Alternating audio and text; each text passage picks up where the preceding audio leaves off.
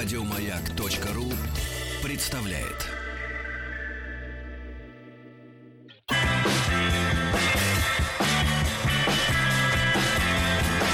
Сергей Стилавин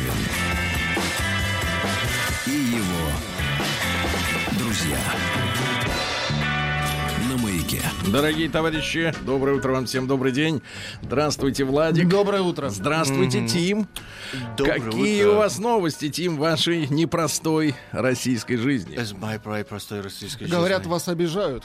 Да. Вы можете сказать об этом. три часа утра, Да. что вы обижали губернатора Липецкой области, по-моему, или зам губернатора. Вы даже вот не помните, этот, кого. который что-то сказал вчера, и цитаты этой цитаты не было, и ты идешь в суд скоро.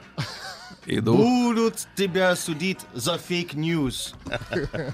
Ну, как прекрасно. Дональд Трамп А- а говорит. кто вам в 3 часа утра такое писал? сейчас ее позиция... почему вы, почему вы не спите в 3 часа дня э, у А, ночи? вечером. а, вчера вечером было немножко конфликтно и пикантно. Не только я испортил огромные прекрасные возможности для тел- мо- своего Да. телеканала любимого, но и а, последствия дома есть. Вас дома ругали за то, что вы эм, пропустили А, прибыль. э, Нет, э, не Упустили. только. Просто вот, как сказать, абсолютно все в моей жизни а, неправильно. Понимаю, абсолютно Да. все. Но, э, по крайней мере, в этом есть уверенность, есть какая-то стабильность, Тим. А, да, стабильность, потому что, как сказать, я уверен, что свиньи на ферме, когда они гуляют в черных грязях, они могут думать, что каждый день так и будет. А я тоже могу. В черных грязях. Ну, в Ну, отличие они от вас, более-менее коричневее, но я просто хотел делать Но они со временем становятся коричневыми. Дело Ну в том, что грязь благотворно влияет на кожный покров свиньи. Это ей по душе, понимаете, Ага. да? Ей по душе, конечно, вы не сравниваете. Да. Вот у нее внутренняя гармония, понимаете, при этом. Так, Да. и что ж в 3 часа ночи не спалось вам? А нет, потому что я услышал свои... Может быть, это ошибка это сказать в эфире. Ты знаешь, какие слова мужик э, не, не хочет слушать? Я вчера слышал, у его- нас гость был вчера Нет. э, с такими словами. Телефон А, пропал это было... потом. О, нет, этого нельзя сказать тоже. Хороший Но, гость. а, ты Так. не можешь. Да. Ты не можешь. Раз 13-14. И я просто был в огнях всю ночь. И прямо сейчас я в как огнях. я. Ну, ты смог потом? Это Как ёлка. тоже жалко, что э, я... Как это сказать вежливо? Да. Хочу слово начинается на «на», но я буду использовать слово На-на. «испортил» прекрасную возможность а, развивать проект, потому что так хочется бить эту клавиатуру целый день, 20 часов, и что-нибудь сделать в жизни, и зарабатывать деньги. Это то, что я хочу. Пре- Прекрасно. Но это не, не выглядит как мотивация, Тим. Не выглядит как мотивация. Сергей Стилавин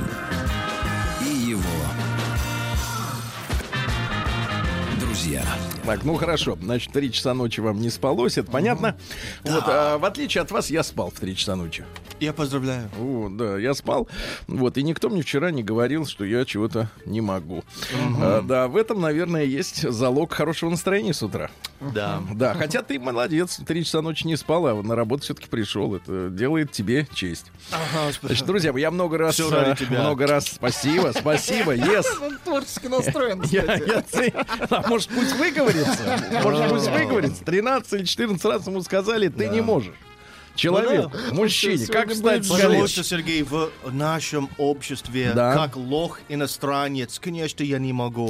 Мне надо признаться, что Да. у моя судьба это сидит рядом с тобой, и, и- и- в твоей тени, может быть, иногда будет падать яблочко, которое я могу грызть, грызть, а, из твоего прекрасного дерева, и а, заниматься простыми делами, которые они дают мне на других работах, и быть рад, что это есть. И не надо Но тебе стремиться ни нравится к чему. то, чем ты занимаешься? Тебе нравится, в принципе? Или Так. ты Ну занимаешься да. ерундой какой-то? Я, мне не единственное, что мне не нравится сильно, это время начала эфира. Ну, 7 утра. Ну, Ну, извини. рановато. Ну, извини, это вот такая. Я Кто рано встает, тому Некоторые он пять подает. лет не А, работает, что понимаю. режим дня это не по- утренний эфир, я рад с вами. Во- Вообще, Тим, конечно, вот раз вы продолжаете конючить, я вам скажу так. Никто, давайте так, Да, никто в стране не верит, что американец может быть лохом. А, нет, Никто. наоборот, абсолютно фейк ньюс, Это фэнтези. Да, никто не верит. Вот когда ты По- говоришь, они все Это смеются. причина, почему все мне пишут о тебе, потому что они думают, этот иностранный лох, он все расскажет правду Сергея, потому что он думает, что я хочу быть его другом. А, И а, на самом деле это постоянно б- происходит, и я говорю им, что я вам рассказываю абсолютно все, что я рассказываю публично. Завел. Довели, А посмотрите, как Да. хорошо влияет на вас отсутствие сна. Нет, Яна говорит, что ты, Очень хорошо. ты придумываешь, что гнев помогает творчеству. Да. Нет, она помогает очень Ну сильно. хорошо, что вы ответили человеку, который вам в 3 часа ночи вдруг написал? А нет, а я не знаю. Она болеет, поэтому, может быть, это связано. Я хочу, чтобы она А, она болеет. выздоравливала. Автор. выздоравливала. Автор А, болеет. да, да, да. Понятно. Ну хорошо. Значит, друзья мои, я много раз говорил о том, что, э, в принципе, интернет это зло. Вот. Но на самом деле, конечно, э, это просто инструмент. Ну да. Инструмент познания э, в настоящее время, я бы сказал так, общества и общественных взглядов. Если раньше э, инструментом познания общества были анекдоты, ну, в 30-е годы, в принципе, это была прямая дорога на строительные работы. Ну, если не Вот, хуже, да. а в 70-е просто приходили сотрудники в плащах и, соответственно, проводили беседы. Да-да-да. У нас в жизни с моим другом, э, школьным товарищем была такая, был такой эпизод, когда, значит, э, шуточную, э, шуточную, так сказать, э, вещь, шуточная вещь привела к знакомству с офицерами КГБ СССР. Да, было достаточно страшно, и это подействовало. Мы, в принципе, поняли, что как можно шутить, а как шутить нельзя. Достаточно рано эта прививка была Да, да. сделано. Вот. э, Я, соответственно, вот воспринимаю сегодня социальные сети как действительно инструмент познания общества. И вчера э, до меня добралась э, новость, э, надеюсь, это не фейк, ньюс, новость о том, что за 9 месяцев этого года, то есть год еще не закончился, за 9 месяцев, еще плюс 3, наши люди потратили полтора триллиона рублей на иномарки. Триллиона! Значит, деньги есть. Да. Значит, такой О. вывод я логично сделал я тоже. Э, И я решил посмотреть, что, как реагирует народ на, в принципе, на такие, э, на такие публикации. Причем, э, если ну, вы если вчера... это самый базовый BMW, то это делается в Не-не-не-не-не. России, дорогие друзья. Не-не-не, смотрите, Тим, там история еще более интересная. Факт, фактура заключается в том, что мы, мы с вами с утра вчера в большом тест-драйве знакомили также публику, уважаемую, с цифрами. Оказалось, что максимум продаж новых иномарок в стране вовсе не Москва и Питер в этом году, а Казань и дальше Екатеринбург Да-да-да. идет. Вот. А что касается марок, что самое интересное, на первом месте Kia. Ага. Ну, вовсе не Мерседес, Бугатти или Ну да. Бентли. Ну, сре- Средний класс. Бентли. Вот, не оно. На втором месте Toyota. Ну, у него тоже достаточно... Ну, хорошая репутация по поводу вот. надежности. Ну и на третьем месте Hyundai. То есть там А, ну. э, речь идет о сотнях миллиардах, э, сотнях миллиардов рублей. А всего полтора триллиона. Ну, Сергей, я не знаю никого, кто жалуется на Hyundai. Да, да. Нет, нет, я не об этом. Я о том, что это марки все-таки это не премиум. Да, это, Ну не- да, это не это не марки, люкс, э, точно. при помощи которых, э, сказать, э, люди, не знаю, с жиру бесятся, скажем так. Да, хотя цены большие. Достаточный там полноценный какой-то кроссовер от э, Kia, наверное, стоить может и 3 миллиона, если в хорошей комплектации, на 2,5-3. Ну, неважно. Я, значит, об этом написал и э, удивился действительно вот этим финансовым возможностям. Полтора триллиона, это да. просто впечатляет. Полтора триллиона. Да, я написал об этом. И, но самая главная мысль в, своем, в своей статейке небольшой я посвятил тому, что, в принципе, вижу, э, ну, как бы нерациональность э, траты денег на э, дорогие новые автомобили. Э, В том смысле, что эти деньги, там, 2-3 миллиона рублей, условно говоря, да, мы не берем там Kia Rio за, за миллион там или еще что-то. Ну, вот средний какой-то автомобиль. 2 миллиона сейчас стоит примерно. А я- мне, мне показалось, что 2 миллиона, в принципе, потрачено на автомобиль, это сразу убыток, потому что, во-первых, машина, выезжая из, э, э, э, так сказать, сервисного центра, из дилерского центра, она сразу теряет в цене 20%, и, примерно по, минимум. и примерно по 15-20 каждый год. То есть это не вложение денег. При этом мы все прекрасно понимаем, что, например, в ближайшем Подмосковье, граничащем с МКАДом, например, да, можно купить за 2 миллиона квартиру.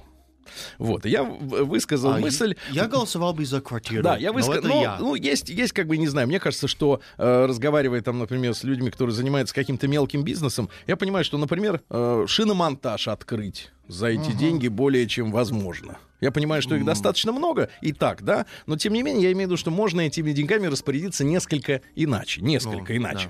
И э, выразил мысль, что, э, в принципе, покупка автомобиля, если мы говорим о мужчине, да, то это достаточно, особенно, э, так сказать, автомобиля, который э, новый, да, новый, хороший автомобиль, мне кажется, касается двух вещей. Это, во-первых, э, мужчина, который э, немножко заигрался, заигрался и э, покупает себе дорогую игрушку, да, а во-вторых, э, хочет произвести некое м, неправильное впечатление, не соответствующее реальности на друзей, на коллег, на, может быть, бизнесменов, с которыми работает, да, пустить пыль в глаза. Мы такие примеры достаточно м, много встречали в своей жизни, когда человек живет в халупе, а у него мерен, э, часы из розового золота и костюмчик Этро. А, вот это бывало. М, Я высказал мысль, что это глупо, и что, в общем-то, это неправильная трата денег. Значит, но я с- а, пожал, как жнец, как уборщик урожая, Тим, поясняю тебе, а, вал комментарий несколько сотен, превалирующие из них, которые следующие. Хорошо. Сергей, вы что говорите, что у нас есть деньги? Это же все в кредит. Значит, за- заорал, Ну, заорал, да. заорал обыватель. Но и тут я говорю обывателю, который, которого обвинил в тратах на игрушки и на понты. И я сказал, хорошо, если это кредит, значит, мы прибавляем 15-20% в Если каждый больше, год. да. В каждый Ага, год. да, да. Кредит берется в среднем на 3-5 лет. Да, и да, эти да. полтора, полтора триллиона, который еще год не закончен, может быть, если так в уме посчитать, может быть, и Могли два и будет. Цифра триллион. еще Нет, больше, и умножайте на 30% как минимум, да, пл- плюс там 30-40%. Два с половиной, значит, а, А. человек, вот я хочу просто спросить людей, а человек, который не на наличные деньги, а в кредит и зная, что переплатит процентов 30, 40, а может быть и 50 за этот автомобиль, он э, вообще дееспособный человек, он не дебил, если он вкладывает деньги в железо, которое будет стареть с каждым днем. Оно будет жрать бензин, оно будет жрать зимнюю резину, страховку, ОСАГО. Все это взваливается на плечи человека, который, соответственно, вот э, живет на одну зарплату, как говорил Папанов, да, в фильме. Выхлопная И, система И скажите, сломается. пожалуйста, скажите, пожалуйста, кредит может оправдать э, э, каким-то образом то, что он в кредит покупает машину, его нездоровое отношение вообще к расходованию семейных средств? Я говорю, лучше бы ты бабе Ну, своей колготки новые купил, чтобы штопать их не надо было. Ну, Лучше бы Сергей- колготки ей купил, сапоги ей купил бабе своей, И- помаду ей в зубы бы дал. В зубы дал. да, Помаду хорошо. хорошую, матовую. Дови- Довел человек. Довели. Да. Довел человек. Я Довел меня. тоже довели меня. Мы вместе. Молодец. Купи бабе помаду. Хорошо. Ну вот, ну хорошо. Значит, и вот Циркачи. Да, ну ладно, ладно, это все, так сказать, э, шутки. Вот, Тим, мы вчера начали читать письмо от женщины. О, да, я помню. Его нужно дочитать. Давайте Мы обязаны это сделать. Конечно, женщина писала. Руки истерла. Да.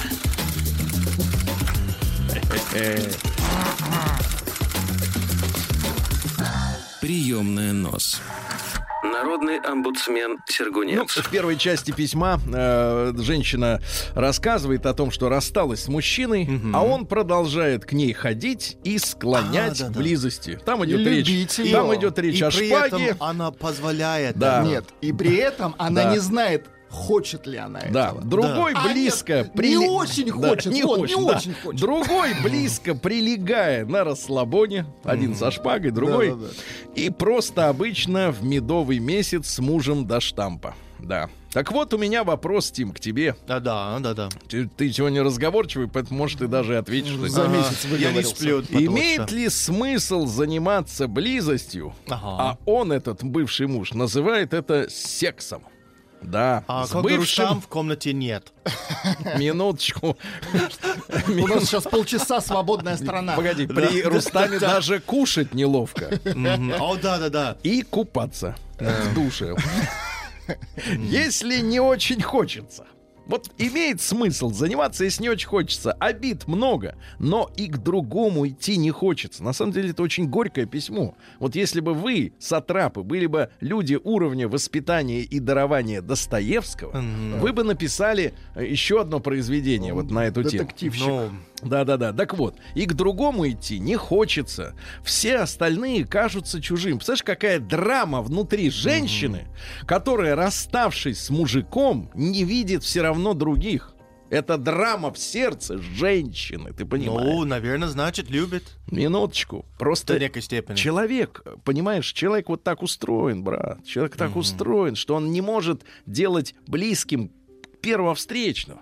Ему Ну надо да. привыкнуть, понимаешь, на это нужно время. А этот подлец пользуется, приходит и пользует ее. Пользует.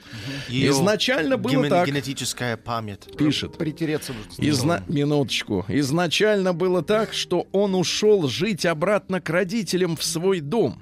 А я осталась в своей квартирке с орущим младенцем. Ни до какой близости мне не было дела, особенно когда его родители считают меня дурой, шизофреничкой, и доступ в их дом закрыли. А бывшая свекровь иногда звонит, чтобы что-то научить, видимо, чему-то. Но редко. Я от этого отделываюсь. Мужчина под мамой ходит, так сказать, подкаблучник. М, А, в этом смысле. Добивается, А я думал, Под мамульник. да, добивается близости или- от бывшей жены. Ребенка любит и нас поддерживает, видимо, материально. Но куда сдвинуться? Туда или сюда? Тут вопрос в том, где туда, а где сюда. Вы в Пскове были еще когда? Ну, как-то были с проектом. С тех пор количество близости в моей жизни не прибавилось. Спасает... Подождите, а когда вы были в Пскове, что-то случилось, что ли? Ну да, это как-то намекает в том, что было какие-то Подождите, у вас возможности. был контакт? Ты молчи, И- Иуда. Я просто хочу Ты разобраться. молчи, баклажановый. Вы взяли с собой Молчи. маленького Олега? Молчи, Иуда, и ты молчи, американская Ау, ну ладно. засланец. Ну, с ним это все возможно. Подожди, а кто был? Ну-ка, перечислите людей. Рустам. Тихо. Это плохое воспоминание Тихо, тихо, сейчас было. Сеня, Тихо, тихо, Дурной. тихо. Мол- молчать. Иван Я Энергия. Я Может быть. дочитываю. Давайте. Пишу вам также потому, что после письма смешнее слушать эфир. Ну, это факт. Так, это моя грустнятина, как бы из своей выбраться. Сегодня, кстати, опрашивала там о счастье в кои-то веки вопрос поставили. От 1 до 10 шкала. Большинство, как я, на пятерку оценивают счастье. То есть средненько. Вот такое, дорогие друзья, письмо. Вот так живется женщина в нашей стране. А ты, лузер, все кричишь, что у тебя денег нет. Смотри, как люди живут. Ты, тряпка. Еще. Прием корреспонденции круглосуточно. Адрес стилавинсобакабк.ру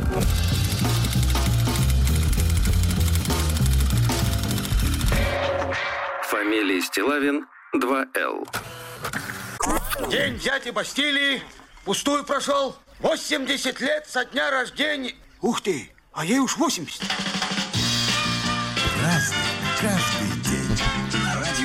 Друзья мои, ну что же, э, дети не наврали. Сегодня 20 ноября. Сегодня Всемирный день ребенка. А С 1954 года он отмечается. Ну, в общем, в общем, да. Мы все были детьми. Я считаю, что мы имеем право этот праздник э, на себя э, как-то Отметить, да, экстраполировать. А отметить и без того имеем право. Посмотрим мультики вечером. Товарищи, Мавлид Аннаби, это рождение пророка Мухаммеда. Всех поздравляем. Да, для кого это праздник важен, очень поздравляем. Э, Сегодня э, день индустриализации Африки. Да ладно. Африки, ну комедия же, да, комедия. Инду- Африка. Африка индустриальная. Посмотрите на мой компьютер. Очень смешно, действительно, да, циничный ООНовский праздник. Э, Сегодня день революции в Мексике. Еще в 1910 году там выросло недовольство крестьян. Они были А. недовольны, поэтому решили немножко, Ну. так сказать, там Панчо Вилья, да. Ну, Сергей, я рекомендую Да. всем. Посмотрите на Африку через Да. э, Google картой. И на самом деле можно посмотреть разные города. Там более развито, чем стереотипы показывают. Ну хорошо, хорошо, стереотипы, но вы про Мексику, да? Что сейчас в Мексике творится? Что они лезут-то к вам через эту эту стену. Ну, Ну, а они что там хотят намазано? реконкисто, чтобы Реконкисту. взять Калифорнию обратно. Ну, И, понятно. к большому счету, берите это отсюда. Да берите, берите. Там, кстати, со всеми либералами сразу, правильно? И с Да, дачами. они узнают, насколько это неприятно жить вне Америки. Вот, ну и сегодня Федотов день. Э, На Федота крестьянки начинали прясть. Вот. Э, Также говорили, Федот лед ведет. Федот, да? Вот, ледостав был долгожданным, потому что на Руси реки были дорогами. Да. да, Э, факт. Летом для лодок, зимой для всего остального. Ну и в то же время начинался гололед. Ходить нужно было аккуратно в валеночках, да? Федот лед на лоб наведет, говорили люди. Э, По льду и снегу судили о будущем урожае. Если лед на, ре- на реках вставал грудами, ну то есть не ровно, а вот так вот. Торосами. Мгм. Да, такими, да, блиндажами. Э, А на дорогах образовывались снежные кочки. Коч- ну, не ровно, кочки, да. Это предвещало, что следующее лето будет хлебным. Пока что-то этого не видно. Кочек нет. Ну и детям загадывали загадки. Давайте, Владик, вот вам, Давайте, вам ага. одну, а Давайте. Тиму другую. Текло, текло и легло под стекло. Что такое? Лед. Так, дальше. В огне не горит, в воде не тонет. Тим. Тим, что это? Кто Лед, нет? говори. Или, например, я Да. вода, да по воде и плаваю. Ну-ка, Так. кто? О, это лед. Молодец. Ну, жжет сегодня. А какой искрометный, а? Да-да-да. В 1625 году Паулюс Поттер родился. Не Гарри Поттер, а Паулюс. Это голландский художник-анималист. Животных любил э, вырисовывать. Каком- Да. А, Животных, да. 130 картин. Значит, э, детально изображал животных со всеми прибамбасами. Уши, хвост. Ну, что вы Усы. еще знаете, да. Вот, Лапы. сцена охоты. Ну, и э, славу ему обеспечил э, его картина «Молодой бык». Посмотрите его сейчас. «Молодой «Молодой, бык». Поттер, да. Он, к сожалению, скончался от туберкулеза в 29 лет, но успел, еще раз повторю, 130 картин, надо сказать, написать, да. Э, «Молодой бык». Э, Ну, что за картина? Сейчас, да. «Молодой Бык, да. бык». В 1815 году, пока э, Владик наслаждается Женись, да-да. пока молодой. Первое, что выпадает. Понятно. Э, В Париже подписан мирный договор между Францией и победившими ее союзными державами, то есть Россией, Великобританией, Пруссией и Австрией. Франция должна была выплатить контрибуцию в размере 700 миллионов франков. Войска оставались 5 лет на ее территории, чтобы как бы э, этот э, Наполеонишка не воскрес, да? Хорошо, так рисует. Картина два быка, кстати говоря. Да-да-да, один на привале. Один молодой, другой лежит уже. Тут А, еще да. этот пастух. Ну и тогда же, вот на этом заседании, э, было приз- э, признано, признан вечный нейтралитет Швейцарии. А, Ага, вот Хороший они выбор. решили, вот это будет наша касса. Какие бы войны ни происходили, давайте, товарищи, мы Швейцарию трогать не будем. Ну да. В 1847-м Михаил Григорьевич Акимов, это наш юрист и государственный деятель, он во время Первой русской революции несколько э, месяцев занимал пост министра юстиции. Ну и поддерживал самые решительные меры в борьбе с революцией. По его инициативе был возбужден целый ряд политических процессов э, против революционного движения, да. Ну и до 14 года, до войны, он был э, председателем Государственного совета Российской империи. Ну и самое громкое дело генерал-прокурора Акимова был арест э, членов Санкт-Петербургского совета рабочих депутатов э, во время Первой русской революции. Это были м, Троцкий, Парвус, который потом баблом снабжал, соответственно, партию большевиков э, из Германии, и очень такой прославленный человек по фамилии Хрусталев Насарь. Это вообще замечательная фигура, э, соответственно, революционного нашего движения. Вы представьте, только вот фами- фамилия, да? Хрусталев Насарь. Значит, чем знаменит? Э, Его освободили из тюрьмы в первые дни февральской революции 17 года. И свидетели видели, что именно Хрусталев Насарь, а теперь внимание, распоряжался, слово какое, распоряжался пожаром окружного суда. Зеки, в том числе политические, как только они вышли, они тут же сожгли архив. Весь судебный архив Санкт-Петербурга, чтобы ликвидировать свои уголовные дела. Прошлое И Да, и руководил этим Хрусталев Насарь. Но, но, как вы понимаете, настоящий профессиональный революционер, который ни дня не работал э, ни на заводе, ни в офисе, э, закончил именно так. В мае 19 года, э, значит, он отправился в Переяславль, и э, почему-то начал агитировать красноармейцев, настраивая их против большевиков. Ну, вот у него такой нрав А. был, идти против. Ну, знаешь, как некоторые Просто. говорят сейчас, что, например, например, э, это самое, не знаю, деятель культуры, например, должен быть обязательно в оппозиции. Ну, такой Вот обязательно. вечный Вот оппозиционер. неважно, Ну, кто. профессиональный революционер... неважно кто, главное, вот Против. он должен, он обязан быть против. Вот всегда против. Этот вот такой и есть, да? Ну и, И такие соответственно... были мои бывшие подруги. Да, ну, со- соответственно... Пришибли это- его? Да, так вот, там история такая. Э, Значит, люди поняли, что вот этот э, Насар имеет э, да, вес, да, м- обладает э, ри- риторикой. Ну и тогда местный революционный комитет во главе с товарищем по фамилии Крадожон. Крадежон. Крадожон. Значит, Самый приняли, приняли решение Хрусталева Насаря э, того этого вальнуть. Значит, что они сделали? Они арестовали, э, значит, соответственно, а, его брата.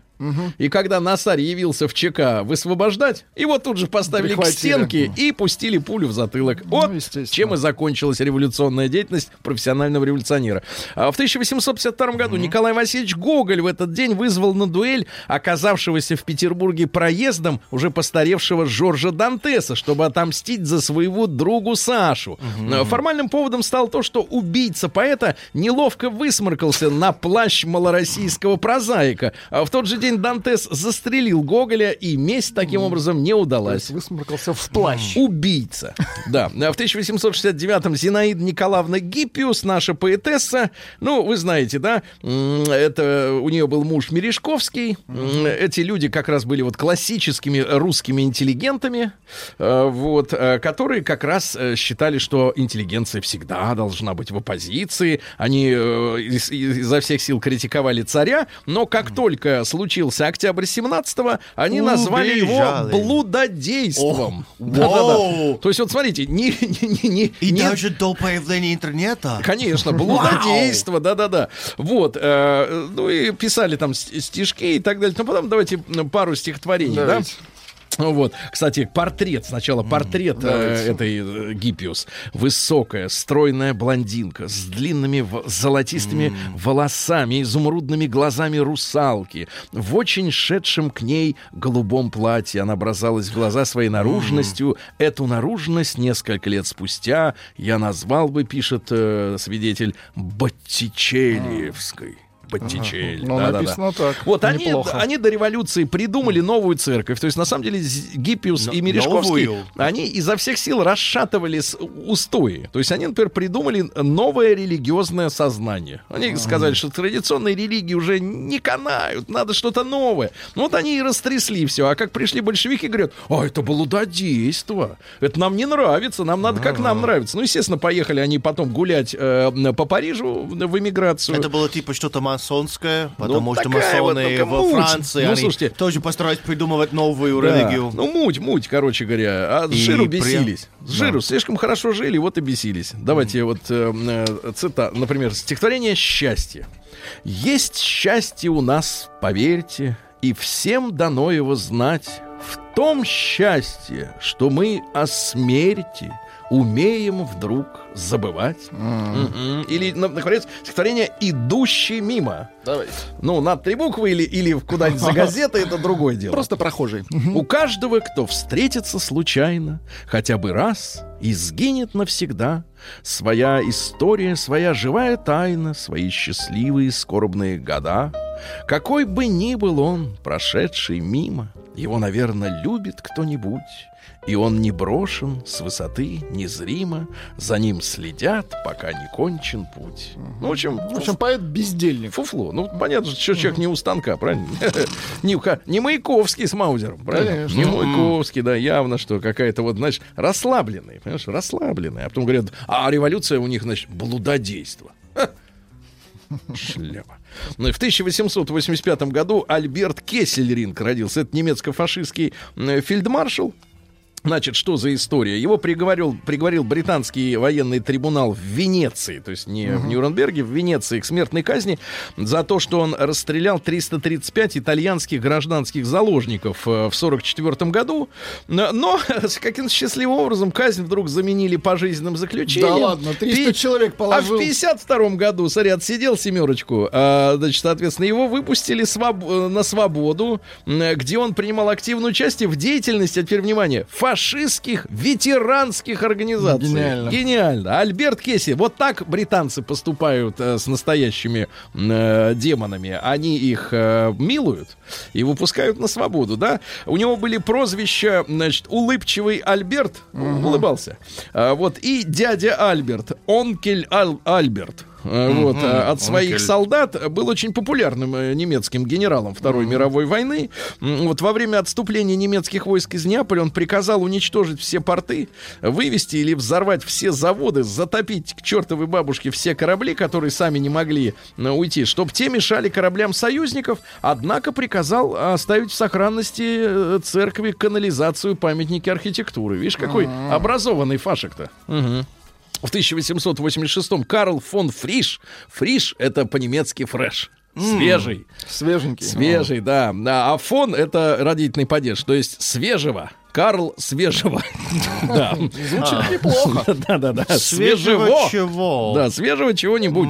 А Получил, а, это австрийский зоолог, он Нобелевскую премию в 73 году получил по физиологии и медицине за открытия, связанные с установлением индивидуальной и групповой модели поведения.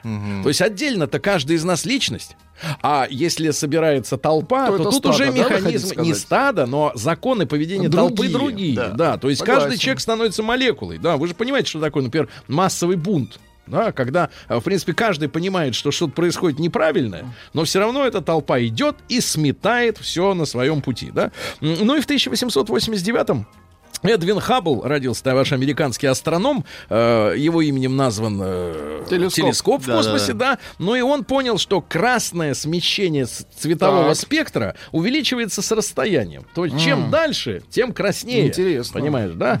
Вот, это очень интересно. И, кстати говоря, э, любил любительский бокс.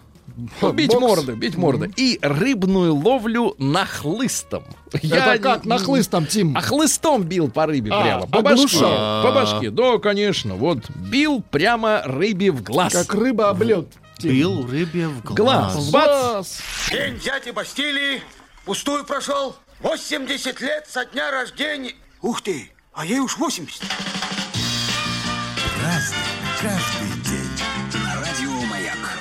Друзья мои, ну, добрым словом сегодня вспоминаем э, замечательного поэта э, э, Михаила Александровича Дудина. Он в 16 году родился. Окончил он Ивановскую текстильную школу-фабрику, работал в, местном, э, в местной газете, учился на вечернем отделении Ивановского э, пединститута. Э, естественно, на фронте с 39 года сначала на финской войне, потом без перерыва уже на э, Великой Отечественной из армии так и не возвращался. Ну вот стихотворение. Давайте. Я слишком долго был счастлив и перестал душой ценить когда-то бьющую приливом любовь, сходящую на нить. Был мир глазаст, цветаст и ясен, как солнце в очи била страсть. Нет, не старайся, труд напрасен, не свяжешь, нить оборвалась. Но где-то там, еще в глубинах раздумий тяжких и обид, боясь взорваться, как на минах, надежда тихая стоит из дальней за дали, злой и строгой, через отчаяние и ложь. В последний раз меня растрогай, последним взглядом обнадежь. Ну, Хорошо. Видите, в любовь в человеке живет, понимаете, да? Вот так вот. Понимаешь ли. А вы все. Тим, а ты не знаешь, что такое в нахлыст? вот именно. Нет, я даже Ты не не рыбак. Тим, это видно, у тебя лицо не такое. Ну А. Хотя борода есть. В 1900... Лицо трезвое. Да, в 1917 Оу, году. Подлец, а? Да, в Киеве буржуазная центральная рада, еще раз напомню, буржуазная. То есть Ага. э, рада, состоявшая Это- из богатых, а вовсе не из крестьян. Э, Значит, соответственно, вы- в изданном ею третьем универсале объявила себя верховным органом Украинской Народной Республики. Так что, если кому-то кажется, что сепаратистские настроения по расколу Большой империи, они как-то вот только, только с 91 года пошли, так нет, вот э, навязчивая идея, так сказать, жить по-своему у них достаточно давно зиждется. Правда, единственное, что э, Рада это опиралась на немцев. И по большому счету э, спонсором этого, этого сепаратизма была Германия. Ну вот. Но потом Махновщина, да, и потом уж пришлось наводить порядок. Э, В 21 году Джим Гаррисон, американский юрист, он был прокурором Нового Орлеана. Прославился своим расследованием убийства президента Кеннеди. Вот, именно он выдвинул э, э, гипотезу существования заговора с целью устранения президента. Тим, в каком году откроет-то, наконец, правду? Э, Ну, а, президент Путин открыл правду Так, в что интервью сказал? Stone. Он а, намек очень Прозрачный? сильно, что это было ЦРУ. Очень А, сильный, свои. Да, Свои. да. Ма- Маленький А подарочек за что? Америке Что за не так сделал? Что Какие не так? неверные шаги были? у- А, Самая распространенная теория в том, что а, Кеннеди как-то хотел закрыть Вьетнамскую войну, просто оставаться, и многие силы не хотели. Но я не думаю, что это единственное. Хорошо, хорошо. Сегодня э, в 25-м году Роберт Фрэнсис Кеннеди, как раз американский э, сенатор, брат Бобби. Э, Да, да, да. Бобби. Он- Есть э, соответствующий фильм об этом Отличное рассказ, как кино, его да. завалили в отеле. Какой-то там Серхан Серхан. М, Вот, В в него не везло им. стрелял, да. А, а этого-то за что? Да. Бобби-то за что? Хороший вопрос. Это еще расширяет вдогонку, конспирологию, что, Сергей. может быть, это было вообще против их семьи в целом. Ага, понятно. А в Вот. 25-м Но году... выжил. Да, родилась, сегодня вспоминаем добрым словом, Майю Михайловну Плесецкую, приму-балерину, да, замечательную. А, Вот, цитаты из нее э, есть э, интересные. «Одежда диктует поведение». Э, Хорошо, да. «Влюбляйся в момент, не мешкай». Мгм. Мне не нравится. Да, Характер, характер — это и есть судьба. Хватит ныть, Тим. Наоборот. Что я ною? Да, ною, паранойю ною. Да, я, Я предпоч- громко Да-да-да. заявляю. Я предпочитаю отбор природы усердию и старательности. Вот. Ну и, наконец, конечно, 20 лет темы сказочны для всякой женщины, что в 20 выглядит она хорошо круглые сутки.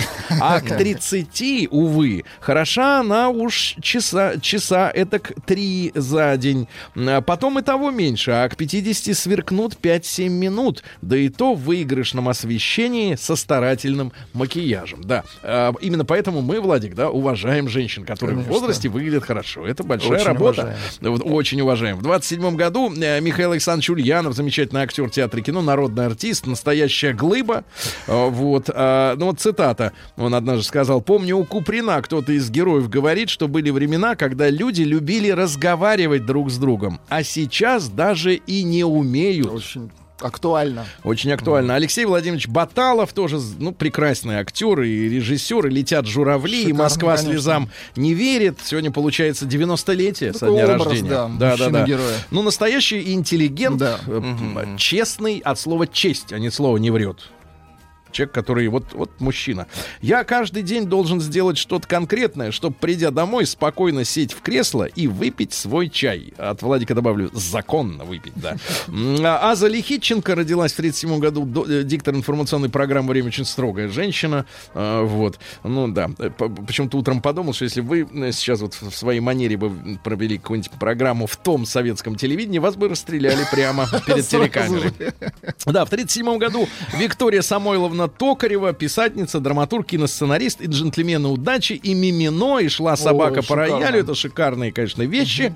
А, Норман Гринбаум, американский певец и композитор, а, которого, соответственно, с, с песней Spirit in the Sky, запрещенной, кстати говоря, песней-то.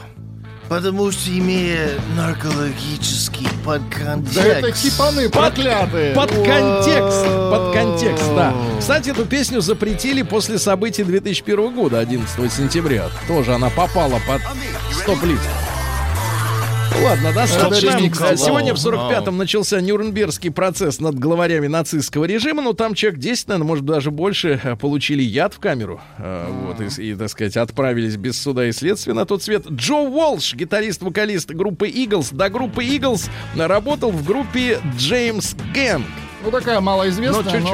но Ну-ка. это типа хард-рок был.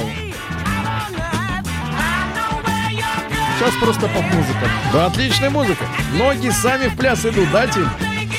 В 56 году родилась Бо Дерек, американская киноактриса, секс-бомба. Да вы что? На самом деле Маша Коллинз. Да-да-да. Папаша торговал лодками, маман была визажистом. Да. Ну и, соответственно, на экране появлялась все время в облегающем купальнике, понимаешь? Бо Дерек. Бо Дерек, да-да-да. Найдем. Так, да, найдите, найдите, в купальнике напишите. Да, впервые больному в этот день, в 79 году, перелили искусственную кровь. Говорят, что у искусственной крови есть преимущество. Там нет вирусов никаких, она стерильна. Но очень дорого и токсично. Ну и Юка Кавагути нашу, нашу российскую, но японско-российскую э, Последняя фигуристку цифра, поздравляем. Сергей, Да, да. 6039. Удивительно, но Гогл не вызвал Дантеса на дуэль. Трус!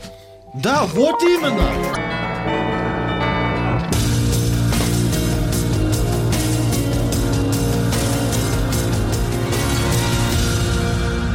Зона 55. А теперь Омск, Тим. Вот слушай сюда. В Слушаю Омской, в. Момской области приостановили действие нескольких российских законов. До 31 марта следующего года. ладно? Всю зиму не будут действовать следующие законы. Нарушение тишины и покоя граждан в ночное время. Нарушение общественного порядка при проведении спортивно-зрелищных, культурных и других массовых мероприятий. Назойливом приставании гражданам в целях гадания, попрошайничества, проституции. Да ладно, Вот это именно. вообще законно. Что, вы выезжаете уже? Дальше. Жители дома на улице Нейбута вновь самовольно огородились забором. Не живется им, понимаешь ли, на общественно открытом пространстве. В Москве пьяный э, амич Денис, 24-летний, разгромил посольство Канады. Такая новость, да. То есть Омск на экспорт. А дальше об- амичи обматерили кондуктора в автобусе и загремели э, в Росгвардию. Да, да, да. Пьяная амичка уснула у костра, а потом в него же закатилась. Вот такое слово используют журналисты. Закатилась. Куда ты закатилась? То есть Э, хорошая форма тела. Да, да, да. Круто.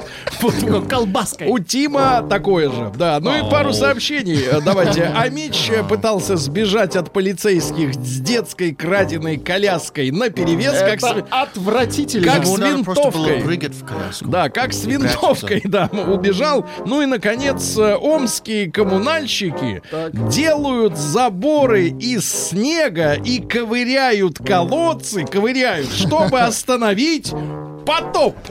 Вот так. Ковыряй колодец.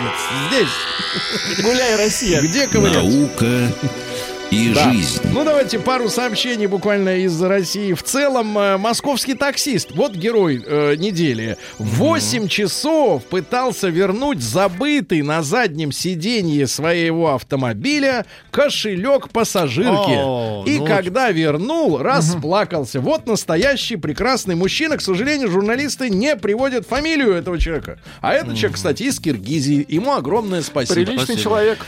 8 часов пытался вернуть кошелек. Молодец. Дальше. Э, Забывчивые пассажиры оставили на вокзале. На вокзале каком? На каком-то вокзале. э, лодку и семью хомяков. Обидно. Памятник Ау. Сталину в Новосибирске установят вопреки отказу властей ставить. А зачем новый-то ставить? Народ Их по стране за. знаете сколько? Не видел ни одного. Ну-ка надо У откопать. вас, наверное, дома стоит. Вы успели. меня Сергей, дома стоит. ты видел эту картинку Согласен, в интернете, где там есть разные, ну, услуга фотографии для паспорта, и там каждый человек э, в фотографии Сталин в разной одежде.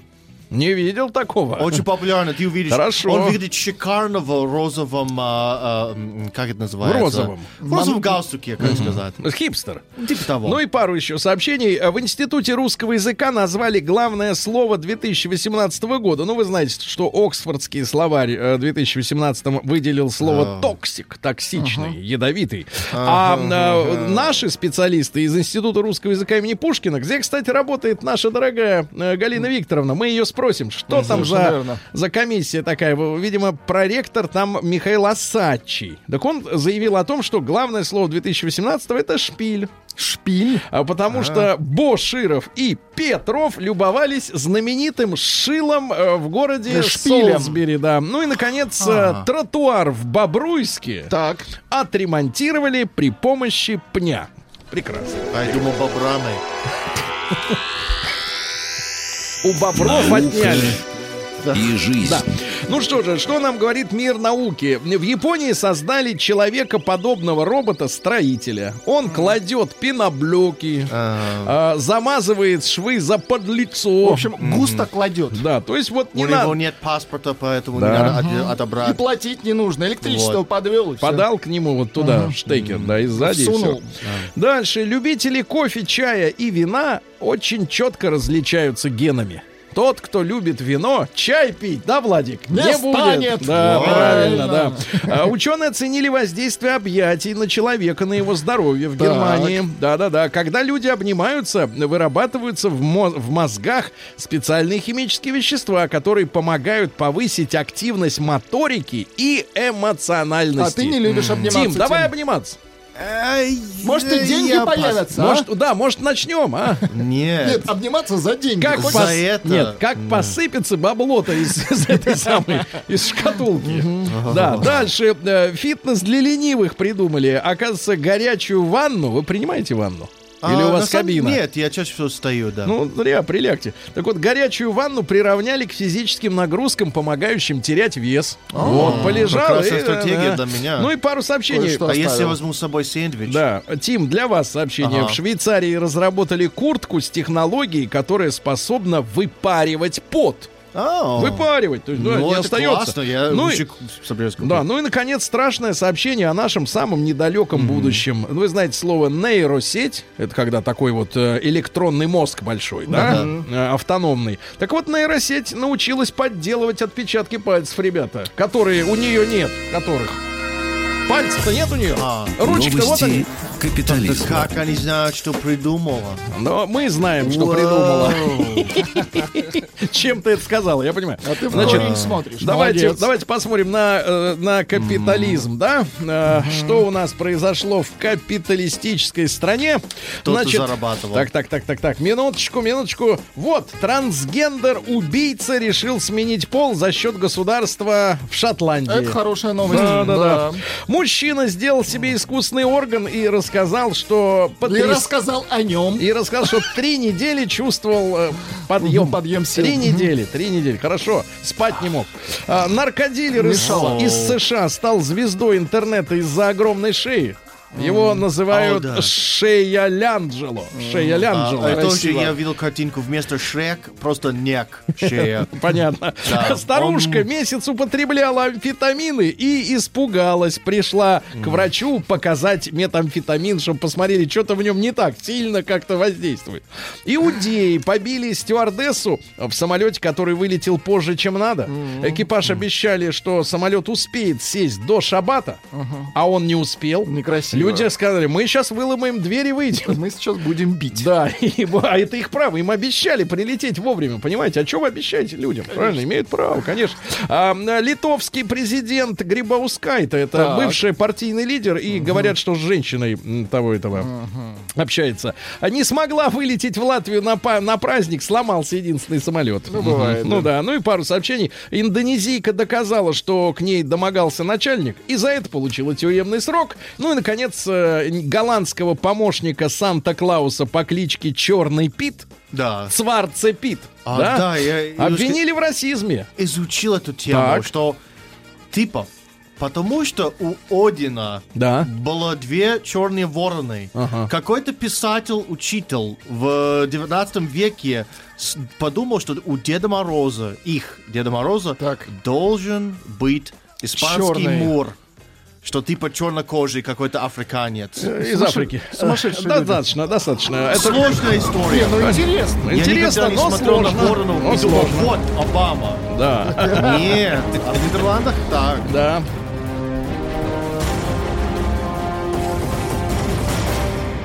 Россия криминальная. Россия, матушка, в Гаврилов яме. Гаврилов Так. яма. Двое мужчин, угрожая битой, забрали у таксиста еду. Серьезно, да, это тебе не чем Шварце пить. Вау. Дальше. Похититель автодеталей э, в Саратовской области забыл, куда их спрятал по пьяни. В Воронежском дворе случайно залили каток из нечистот. Бывает. Пошло, так сказать, горлом. Такой ароматный да, да, да, и замерзло. и замерзло. Да, да, да, такой.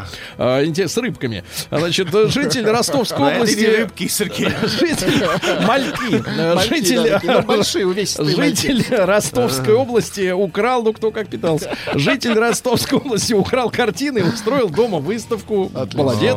А Российские полицейские снежками затушили пожар дома. Молодцы.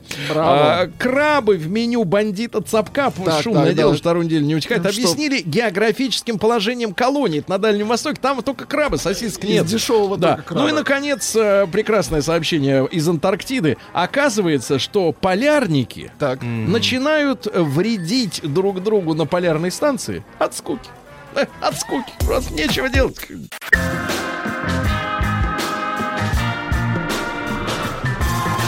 Сергей Стилавин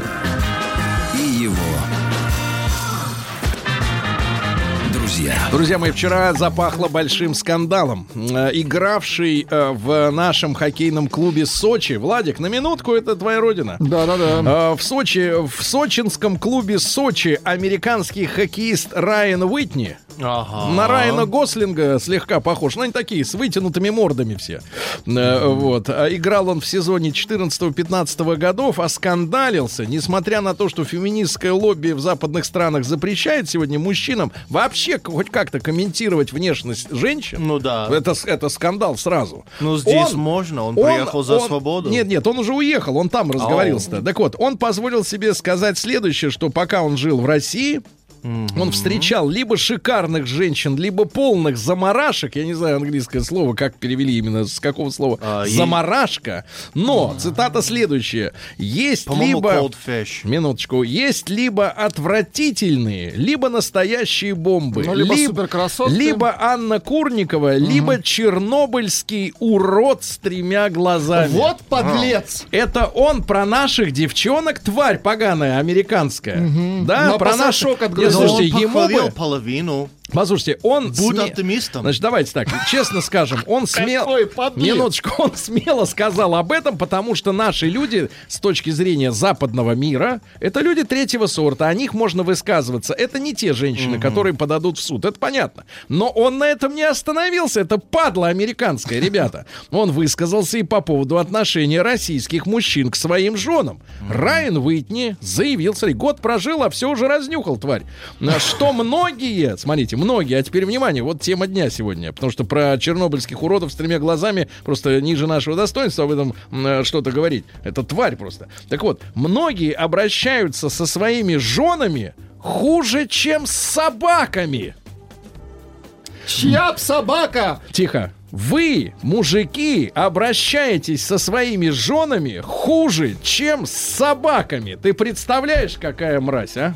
Сволочь. Какая американская мерзкая протвор- протравленная мразь. Значит, Вопрос. Цитат. Значит, Или вопрос. просвещение Давайте так, вас. ребята, Ты ка- подожди сейчас. короткий вопрос для женщин. Девчонки, давайте, мы хотим знать ваше мнение. Обязательно проголосуйте. Значит, М1 на номер 5533 отправьте. Если действительно мужчины в России вот с вами, как с женщиной, обращаются плохо, вам от такого обращения грустно, как минимум.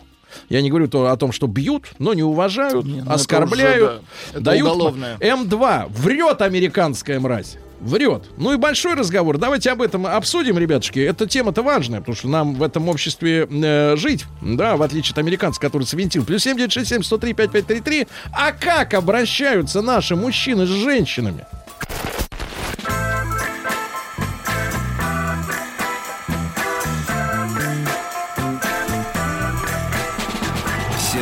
Стилавин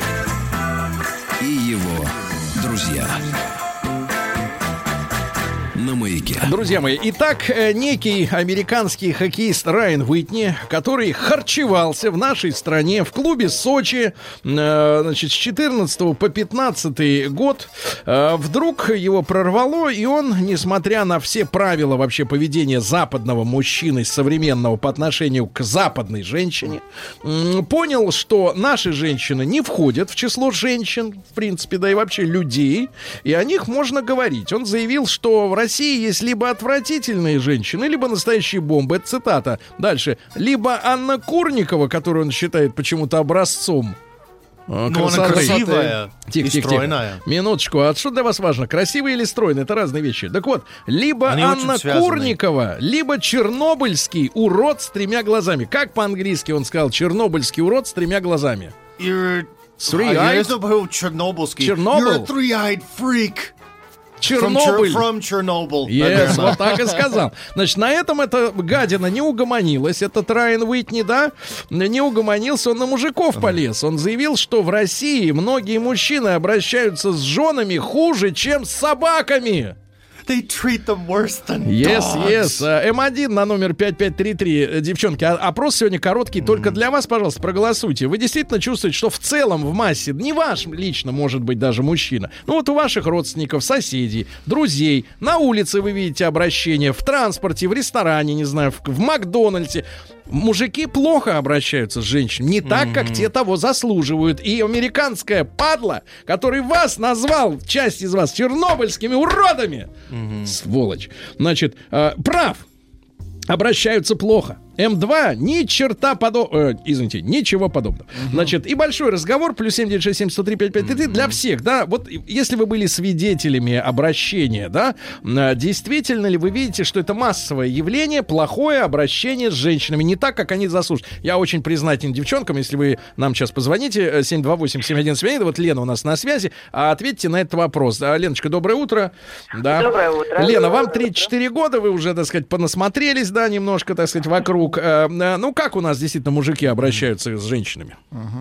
Знаете, скажу вам так, что у нас в России, ну, есть разные, да, не будем всех под одно, но э, во всяком случае у нас в России знают мужчины, что такое женщина, знают, э, как с женщиной нужно обращаться, э, где женщине уступить, да, вообще комплименты, обходительность. Я просто сейчас вот э, в Америке не была, скажу сразу, да, за Америку отвечать не буду, но по Европе катаемся. Вот возвращаюсь из Австрии, самолет переполнен, э, соответственно, европейцами, а, летим в Россию, так сказать, домой.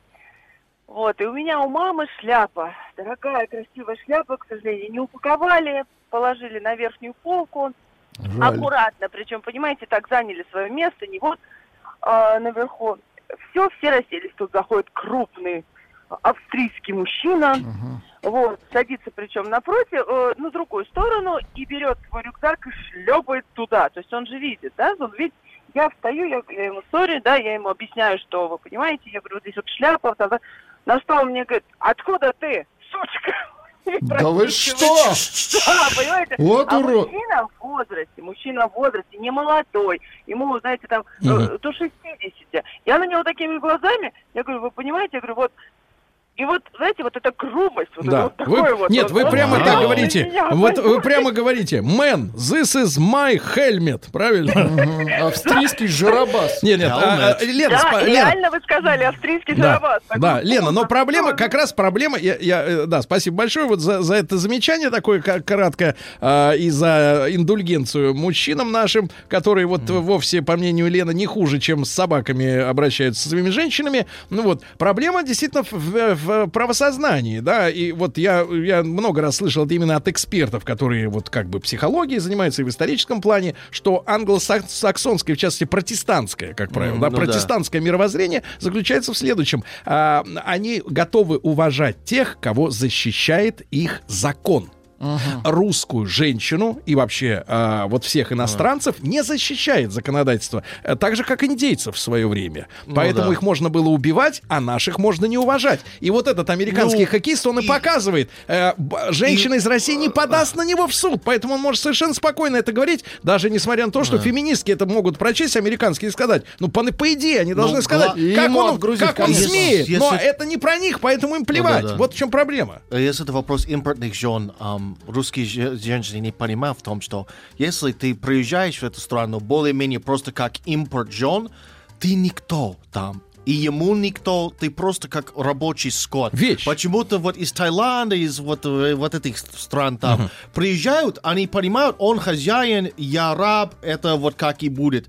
А русские всегда бунтуются, и всегда да. развод, и они остаются там да, без да. без Хорошо, паспорта но мы слушаем наших женщин, потому что, а вдруг американин э, видел правду, сказав, что а, наши мужчины, многие, а многие, значит, не один-два, а многие э, хуже, чем с собаками, с своими женами обращаются. Давайте Наташу из Краснодара послушаем. Наташ, доброе утро. Доброе утро. Наташ, вам 29, тоже посмотрели на мужчин вокруг. Скажите честно, как они с женщинами обращаются? Ну, не хуже, чем с собаками, это точно. Вот, но я могу Нет, ну сказать, зная, что зная любовь к собакам, то, конечно. Нет, ну, допустим, в моей компании, в моем окружении я никогда не замечала как бы грубого отношения с женщинами. Там у нас даже, извините, в компании матом не ругаются при девушках, как бы не принято. Вот. Но если даже такое происходит, то это все, во всем виновата женщина. Значит, она позволяет, что с ней так обращаются. Вот, Наташа, спасибо за ваше мнение. Да, ребята, девчонки, обязательно проголосуйте. М1 на номер 5533. А, Прав, американин. А, Многие наши мужчины действительно скверно обращаются с женщинами. Не так, как те того заслуживают. М2 не, М2 не согласны. У нас мужчины галантные. А, сообщение. Мужчину делает женщина. Насколько мудрости хватит, такого мужа и получите. А вообще нужно думать, когда замуж выходишь. А то у нас большинство думает так. Предыдущую жену бил, а меня не будет. Я же любимая. Анна, 35 лет, Москва. Пишет женщина. К сожалению, это так. Мой первый молодой человек меня морально уничижал. Говорил, что надо чаще быть на каблуках, что я ем слишком много и вообще ему со мной стыдно. И он чисто О. из жалости со мной. Понадобилось много лет, чтобы я полностью оправилась от навязанных комплексов. Давайте Павла, О, Павла из Москвы. ужас. Не знаю, за, за, за кого будет впрягаться Паш. Доброе утро, Павел. Да, доброе утро. Павел, ну вот таким критическим, честным постарайтесь взглядом окинуть реальность. Как обращаются наши мужики с женщинами? И все. Павел, М. может, у нас еще кто-то есть? Может А, быть.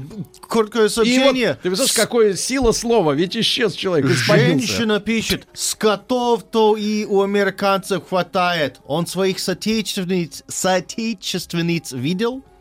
Давайте, Паша, ты Не здесь? знаю. Да, Говори, Отлично. говори. да, доброе утро еще раз. А я считаю, что обращаются мужчины с женщинами так, насколько позволяет это женщина им делать. А Я вот э, хочу сказать, что вот это хорошая тема. Я думаю, что отчасти это американский хоккеист прав. Почему? Потому что сформировалась, я считаю, что уже достаточно большая прослойка девушек, а, молодых или не очень, которые ищут так называемых папиков. И вот они за эти деньги, я думаю, что вынуждены позволять обращаться с собой, как, как они хотят. То есть он, поскольку в хоккеисты у нас, в общем-то, Да. люди э, богатые, как вообще Да. спортсмены, и даже те, которые в заключении, они все равно, у них Гелендвагены на воле стоят, да, в э, этих самых. Вот, они, соответственно, общаются с людьми богатыми, которым деньги развязывают, как говорится, руки и развязывают манеру, да, обращения женщин. Абсолютно точно. Я считаю, что вот в этом есть истина абсолютно. Хорошо, хорошо, спасибо. А вот Наташа, все-таки очень важно с давайте. женщинами сегодня поговорить. Девчонки, для вас телефон работает. Наташа из Москвы. Давайте. Наташенька, доброе утро. Нет, что-то с Ну Наташей вот, к сожалению, да, линии А, перегружены. Девчонки, еще да. раз, 728-7171, пожалуйста. Для вас сегодня телефон работает. А, да, большинство мужчин относятся к женщинам очень хорошо. Цветы на день рождения, праздники дарят наши мужчины. А, иностранцы делают это редко. Да, иностранцы и подметки не, Подметки. га- Подметки. не годятся нашим мужчинам. Ага. Они лучше. Подметки. Ирина. Давайте вот Alright. Ванюша, так сказать, отозвался. Ванечка, доброе утро. Доброе утро, Сереженька. Ванечка, ну давай посмо- посмотрим только честно на вещи, да? Честно, конечно. Давай. Слушай, но я- лично мое мнение, да, что э, даже стра- самое страшненькое, ну, есть, конечно, мерзкие совсем дело, Мгм. но даже самое страшненькое, девочка имеет право так и на жизнь. Потому что в ней всегда что-нибудь найдется хорошее от женщины. Низкий И- вам поклон до земли за такую высокую оценку наших женщин, Да. Ваня. А, Да. а по поводу отношений, э, значит, там, мужчин, женщин, как к собакам, да, Так. мы- мне, значит, вспомнился, мы собирались с, э, с друзьями, мужиками со своими, вот, и, конечно, когда зашла речь про жен, в общем, народ выхватывает шашки и говорит, э, значит, что я там стукнул кулаком, еще что-то, и потом через две недельки собирались с женами.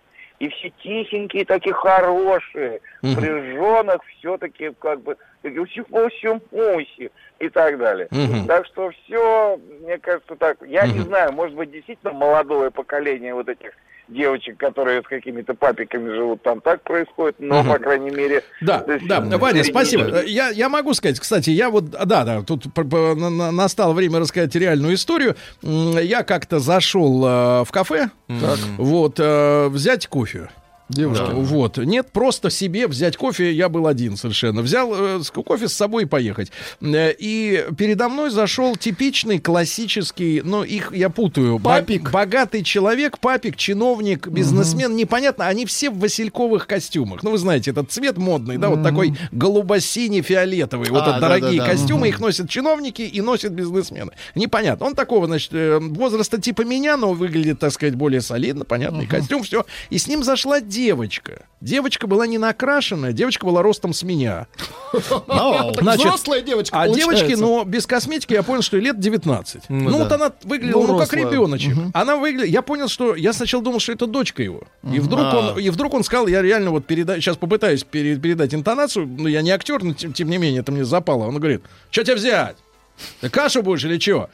Ну, я понимаю, что с ребенком А. так не будет. Он ее с ночи привез. С ночи привез, понимаете? А. Но самое поразительное было, что у нее на лице не дрогнуло ни один нерв.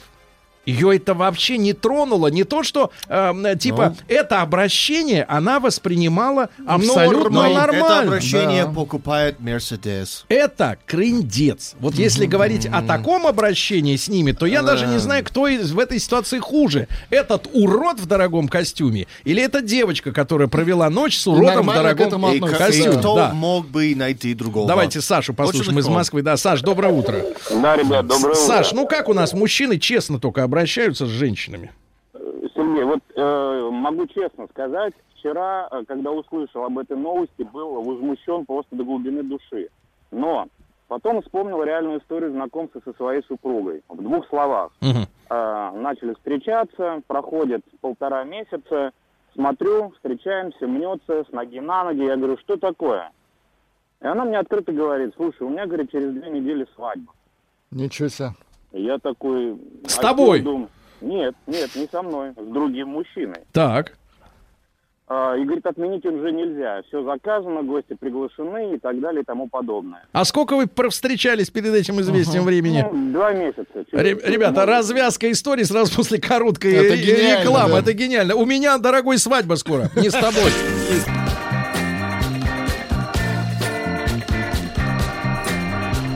Сергей Стилавин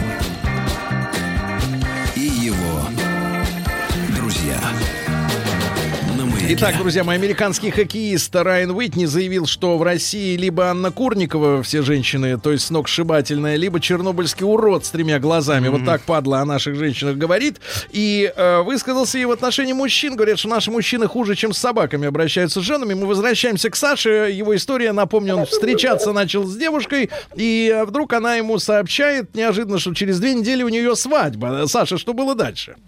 Что было дальше? Свадьба была в августе. Соответственно, а, развелась она в ноябре.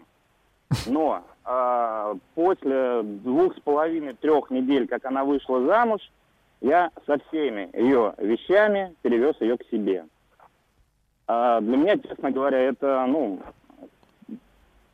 сериалах бывает. Погодите, Ну, а что, что за ситуация? Женщина какого-то Вот, особого воспитания, вот, менталитета? вот. Что за Ну, что человек? с головой-то? Да, потому что не в могу... этом все самое интересное. Человек э, воспитанный, образованный, красивый, э, тактичный, ну, весь набор качеств, э, ну, наверное, как, какого, какую ищет мужчина в своей жизни, да, любящая и так далее. Так. Ну, а в итоге потом начали разбираться. Я говорю, слушай, а в чем все-таки дело-то? Как оказывалось, в, нее неоднократно летали э, шкафы кухонные, э, поднималась рука и так далее и тому подобное.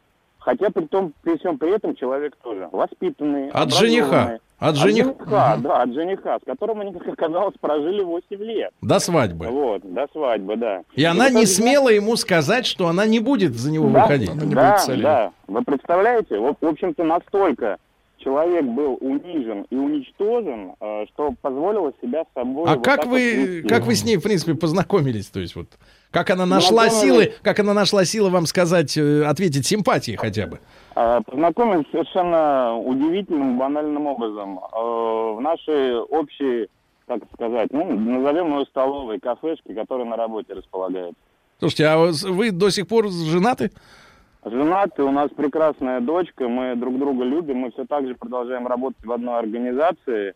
Уди- вот это прошлое... Удивительно. Фантастическая история, да. Удивительно. Да. Удивительно. Это прошлое просто забыто, Да. перечеркнуто. Саша, Так вы что- настоящий спаситель женщины. Герой. Вам Ну, наше, говорите. на, вам наше, так сказать, спасибо, да, и от имени девчонок, которые нас слушают, да. Вот, девчонки, может быть, в такого принца вы верите, который может вас из логова зверя вытащить А, живой, но да? по поводу самых прекрасных э, принцев, а, народ хочет узнать, когда Упер позвонит. А, уп- упырь. Кстати, молчит сегодня Что-то, упырь-то, да, да-да-да, что-то затаился. Давайте Лену из Череповца послушаем. Леночка, добрый день. Здравствуйте. Добрый день. Лена, вот, э, вот американин, э, не наш американин, а Другой. э, американский американин, э, хоккеист, высказался, что многие наши мужчины с женщинами хуже, чем с собаками обращаются. Э, Вы наблюдали такое вокруг себя? Ой, я вокруг себя такое не наблюдаю. Мне, наверное, везет. Мне до сих пор даже двери открывают. Так. Вот. Э, молодые люди, мне очень приятно. И я считаю, что, ну, может быть, может быть, как-то ему не повезло этому американину. Не с теми девушками его знакомили. Ну, трудно знакомиться с теми, когда гонорары миллионные, правильно? Ну, конечно, конечно. Кто, кто, У на, спецдевушки. кто на таких бежит-то на людей? У меня же на лице написано, у меня миллион сейчас А, есть, печальное девчонки. сообщение. Американец этот, к сожалению, прав. Недавно у вас же на радио была передача, в которой обсуждалось, что 70% женщин подвергаются домашнему насилию. Насилию. Насилию, да. Давайте Татьяну из Орла. Спасибо большое, девчонки, за вашу сегодняшнюю активность. Ваше мнение очень важно. Тань, добрый день, доброе утро. Доброе утро. Татьяна, вам 27. Вот смотрите, что за мужчина вокруг? Расскажите нам. Ну, хочу выразить свое мнение, что наши мужчины, русские мужчины, самые лучшие в мире. Честно говоря, не знаю, что должна делать девушка, чтобы мужчина обращался с ней хуже, чем с собакой. Вот Лена звонила, передо мной сейчас в эфир попала, полностью с ней согласна. И места уступают в транспорте, и сумки помогают донести до дома. И был случай даже, что ехала в маршрутке как-то, пошел сильный ливень, и зонта с собой не было, совершенно незнакомый парень проводил под своим зонтом до дома. И никаких... Татьяна, э, Татьяна, ну давайте, поверьте, человек, который много лет работает на радио, у меня впечатление, что очень хрупкая, э, красивая и э, располагающая к себе девушки. Такой, конечно, не только хочется раскрыть зонт, перед такой хочется раскрыть плащ. Да.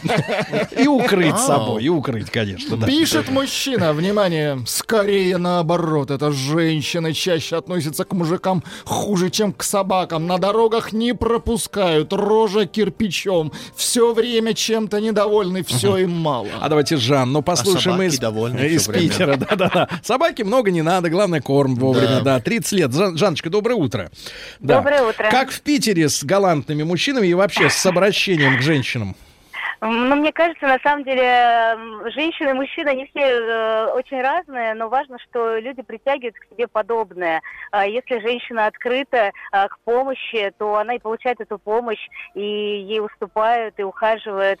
А другое дело, что если говорить о каких-то более длительных отношениях, то э, женщины и мужчины скорее, да, вот притягивают к себе подобное. Если женщина готова к тому, чтобы ее оскорбляли, то она найдет себе такого мужчину. И до тех пор, пока не повысится какой-то уровень осознанности, Мгм. а, наверное, так и будет Да, оставаться да. таким мужчиной. Спасибо, Жанночка. Э, Есть цифры э, нашего сегодняшнего опроса женщин. Я сейчас с вами с ними познакомлю, но я хотел бы сказать девчонкам, э, особенно молодым, вот какую вещь, которую я как бы к 45 годам вывел. Какой вывод? Многие из молодых, особенно женщин, э, почему-то, знакомясь с мужчиной и видя в нем недостатки, которые действительно отталкивают, ну, системные недостатки, Мгм. условно говоря, э, курение, например, нежелание иметь детей, э, э, религиозные убеждения, которые, ну, трудно в человеке изменить, потому что он уже взрослый, они все равно с ним остаются, надеясь на какое-то перевоспитание. Так вот, дорогие девчонки, не сомневайтесь в себе. Ищите следующего. Не надо пытаться э, надеяться, что человек, в котором есть качества, которые вас не устраивают, каким-то образом вдруг переменится, что вы волшебница, которая своей любовью может исправить урода, да, или вот э, Чернобыльского трехглазого, например, да. Не надейтесь, этого не произойдет. Верьте в себя и верьте в то, что следующий будет лучше. Верьте в это, я вас э, искренне хочу в этом убедить. И статистика следующая. 34% согласны с американским уродом, Подлецом. ну, вот, который назвал наших девчонок э, вот этими всякими нехорошими словами, и э, э, 66, и, и мужей записал в плохих, да, а 66% говорят, нет, мужья у нас, и, и вообще мужчины обращаются с женщинами хорошо. Радиостанция «Маяк» совместно с образовательным центром «Сириус» представляют проект «Лекториум». Да, друзья мои, вы знаете, наш проект «Лекториум», который мы э, готовим уже не, первый год совместно с э, образовательным центром «Сириус» в Сочи, где э, у детей есть возможность с лучшими преподавателями заниматься, развиваться в прямом смысле этого слова, не в том, котором его понимают обычно женщины, когда говорят, что идут на курсы личностного роста и развиваются там с утра до ночи и за деньги. Здесь все бесплатно для детей. И мы очень рады принимать у нас в гостях э, тех э, э, ученых, специалистов, преподавателей, которые сотрудничают с центром Сириус. И сегодня для вас очередная такая встреча, надеюсь, не последняя. У нас в гостях Елена Владимировна Брызгальна. Елена Владимировна, доброе утро. Всем доброе утро. Заведующий кафедрой философии и образования философского факультета Московского государственного университета. Я сразу скажу, Елена Владимировна, что у нас вчера была тоже около философская беседа, я так понимаю, со знакомым вам прекрасным мужчиной элегантным, да. А, У нас пропал телефон. А, Давайте так, с шалуном. Вот, мы, мы говорили об интернет-явлениях, но сегодня у нас э, взгляд э, к огромному, наверное, сожалению, в недалекое уже будущее. Оно перестало нам, с, э, благодаря многим событиям вот последнего, наверное, десятилетия, казаться отдаленным. Э, будущее, которое э, связано со сращением, да, или каким-то симбиозом человека и механизмов интеллекта искусственного, да, прибамбасов э, и так далее. То, что иногда называется м, некоторыми специалистами как трансгуманизм, ну, наверное, скорее в теоретическом э, понимании, да, э, как в каком-то таком эм, алиповато ну, простонародном, ну, как я это понимаю, это э, в идеале пересадка сознания в машину, ну и вечная жизнь э, в цифре, вечная жизнь в цифре. Э, и И сегодняшняя вечная наша... жизнь без расизма и сексизма, потому что ты только ум в Да. компьютере. Да, да. вот конечная цель. Да, и вот сегодня с Еленой Владимировной Ну мы да. тему заявили следующим образом, друзья мои. Это м, почему человек стремится изменить свое тело, да?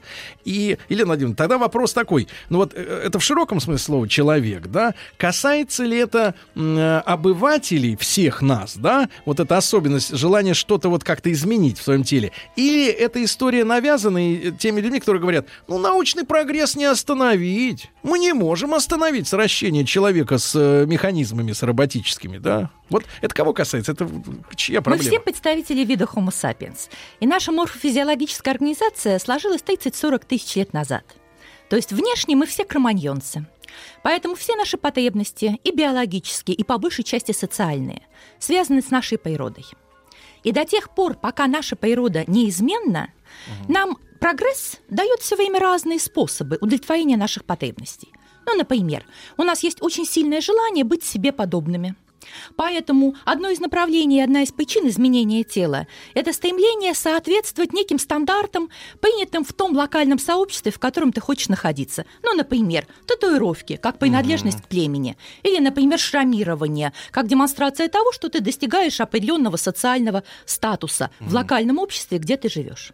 Но действительно вы справедливо отметили, что прогресс науки и технологий дает нам совершенно новые, ранее неизведанные возможности для того, чтобы менять и, более того, улучшать свою телесность. Сегодня не закончена дискуссия относительно того, что понимается в научных и околонаучных кругах под термином «улучшение человеческого тела». Ведь мы каждое утро занимаемся улучшением своего тела, например, смывая микробов, принимая душ или очищая свои зубы посредством зубной щетки и пасты от накопившихся за ночь микробов. То есть где грань? Ну, Да, но сегодня пола.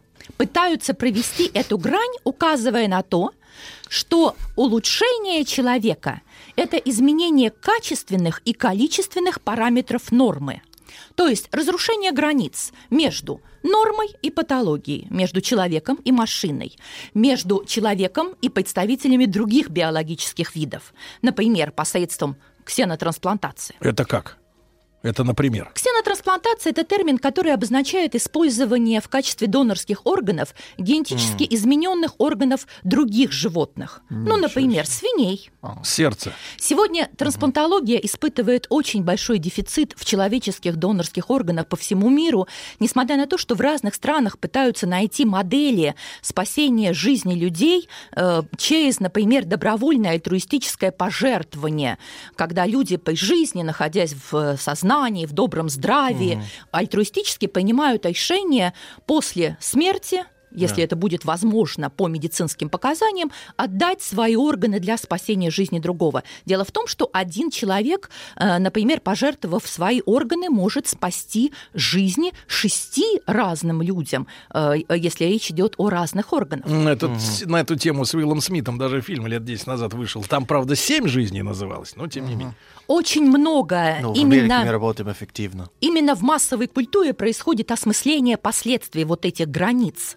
Но я бы хотела обратить внимание на то, что основная проблема этих технологий не в том, что они сегодня возможны, а в том, будет ли общество принимать такой путь улучшения. Например, не так давно умер один из представителей семьи Рокфеллеров, прожив солидную жизнь. Он умер в возрасте более чем 100 лет. Но он имел семь сердец, бившихся в его грудной клетке, и у него была пересадка двух донорских почек. Что Мгм. это как не биокапитализм? Поэтому вопрос о том, в каких пределах и какими способами мы можем улучшать себя, это в конечном итоге вопрос не технологический, а вопрос философский. Что такое природа человека, какие границы мы должны поддерживать, а какие границы возможно качественно и количественно подвигать. К сожалению, сегодня технологии идут э, намного быстрее, чем каждый обычный человек. Вот вы задали вопрос, кого это касается. Всех отвечает в первую очередь для себя на вопрос о готовности эту технологию принять. Вот, например, общаясь с другим человеком, вы хотели бы знать, кто перед вами, киборг или человек с неизмененной биологической Вы нас природой? пугаете, Елена Владимировна. Нет, что вы! Вот такие алармистские мотивы, они, к сожалению, привлекают внимание и часто звучат, но я считаю, что на страхе очень сложно выстраивать и личную жизнь, и какие-то общественные отношения. Извините, Елена Владимировна, а, маленькая ремарка. А, Только что ребятам показывал, значит, в Инстаграме реклама очередного синергетического сейшена. Ну, есть какая-то вот конференция такая систематическая, она проводит, синергия, там что-то такое. Докладчики, значит, э, наш замечательный э, боец Нурмухамедов, э, Стивен Сигал, по-моему, ему дали русский паспорт. Наш друг. Э, И третий, э, ро- робот София. Это как? Робот Софи тоже докладчик.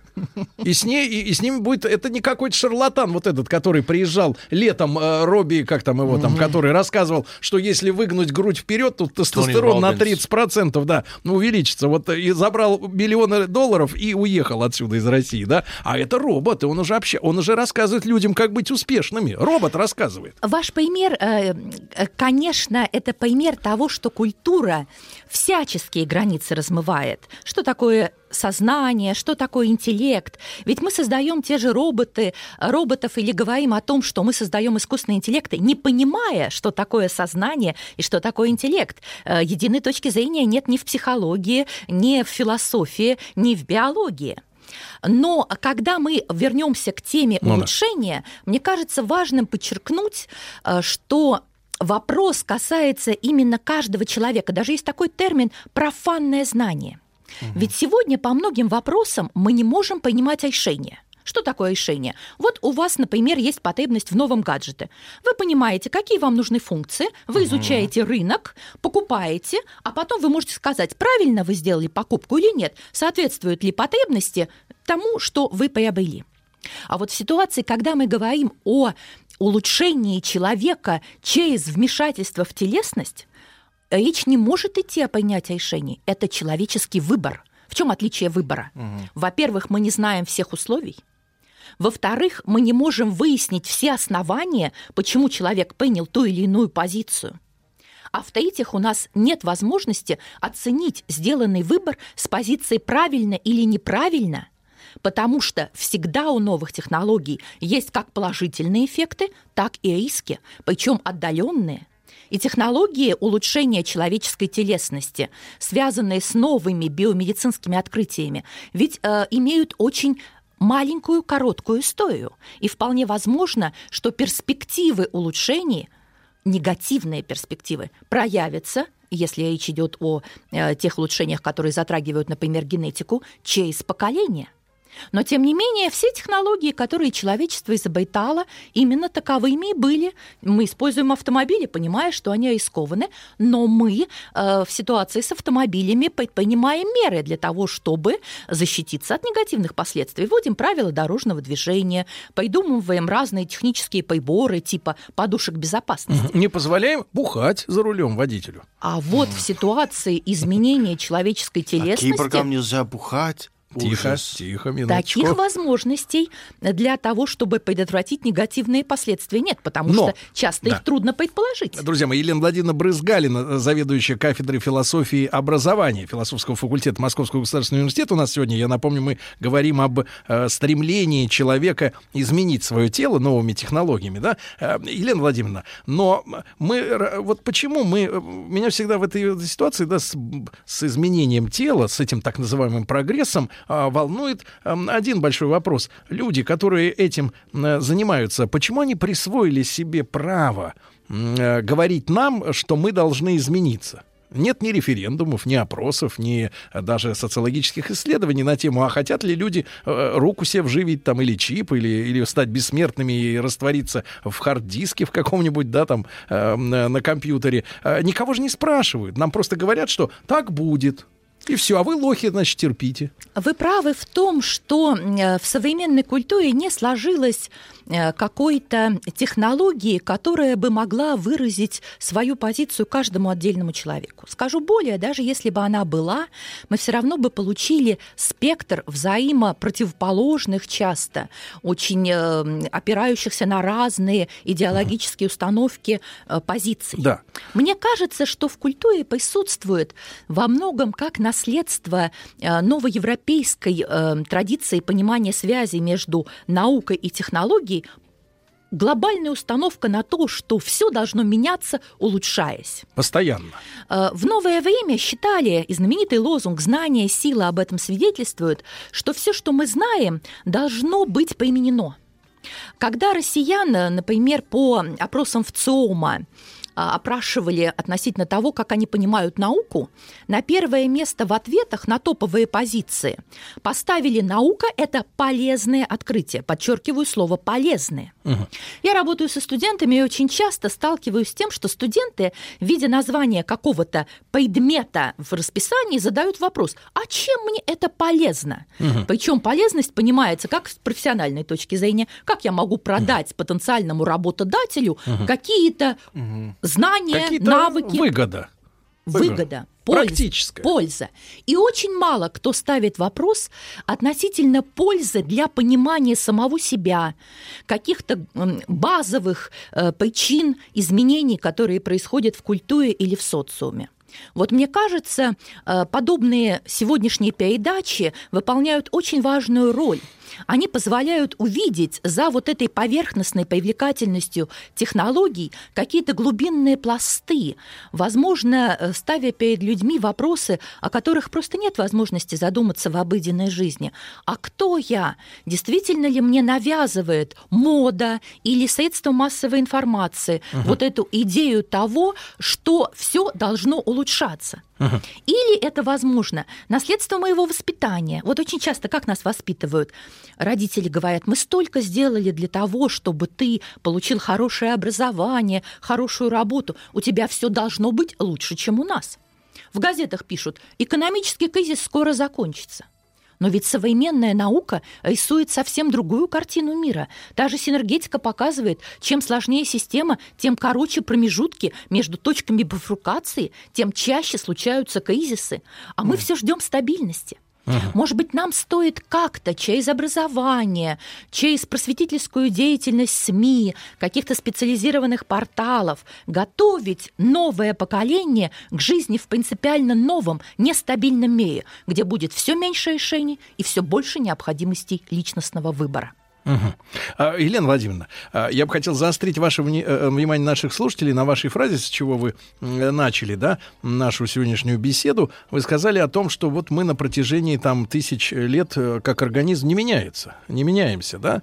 И просто мне очень всегда меня веселят в интернете заявления обывателей, в хорошем или в плохом смысле обывателей, которые говорят, ну нет, мы уже не в 19 веке живем, не в 16, не в 5, мы люди 21 у нас больше потребностей, больше прав, больше возможностей Ну да. и так далее и тому подобное. Это а при этом, а при этом нам все говорят, и с этим никто не спорит, человек использует мозг на 5%. Вот распространенная, да, фишка.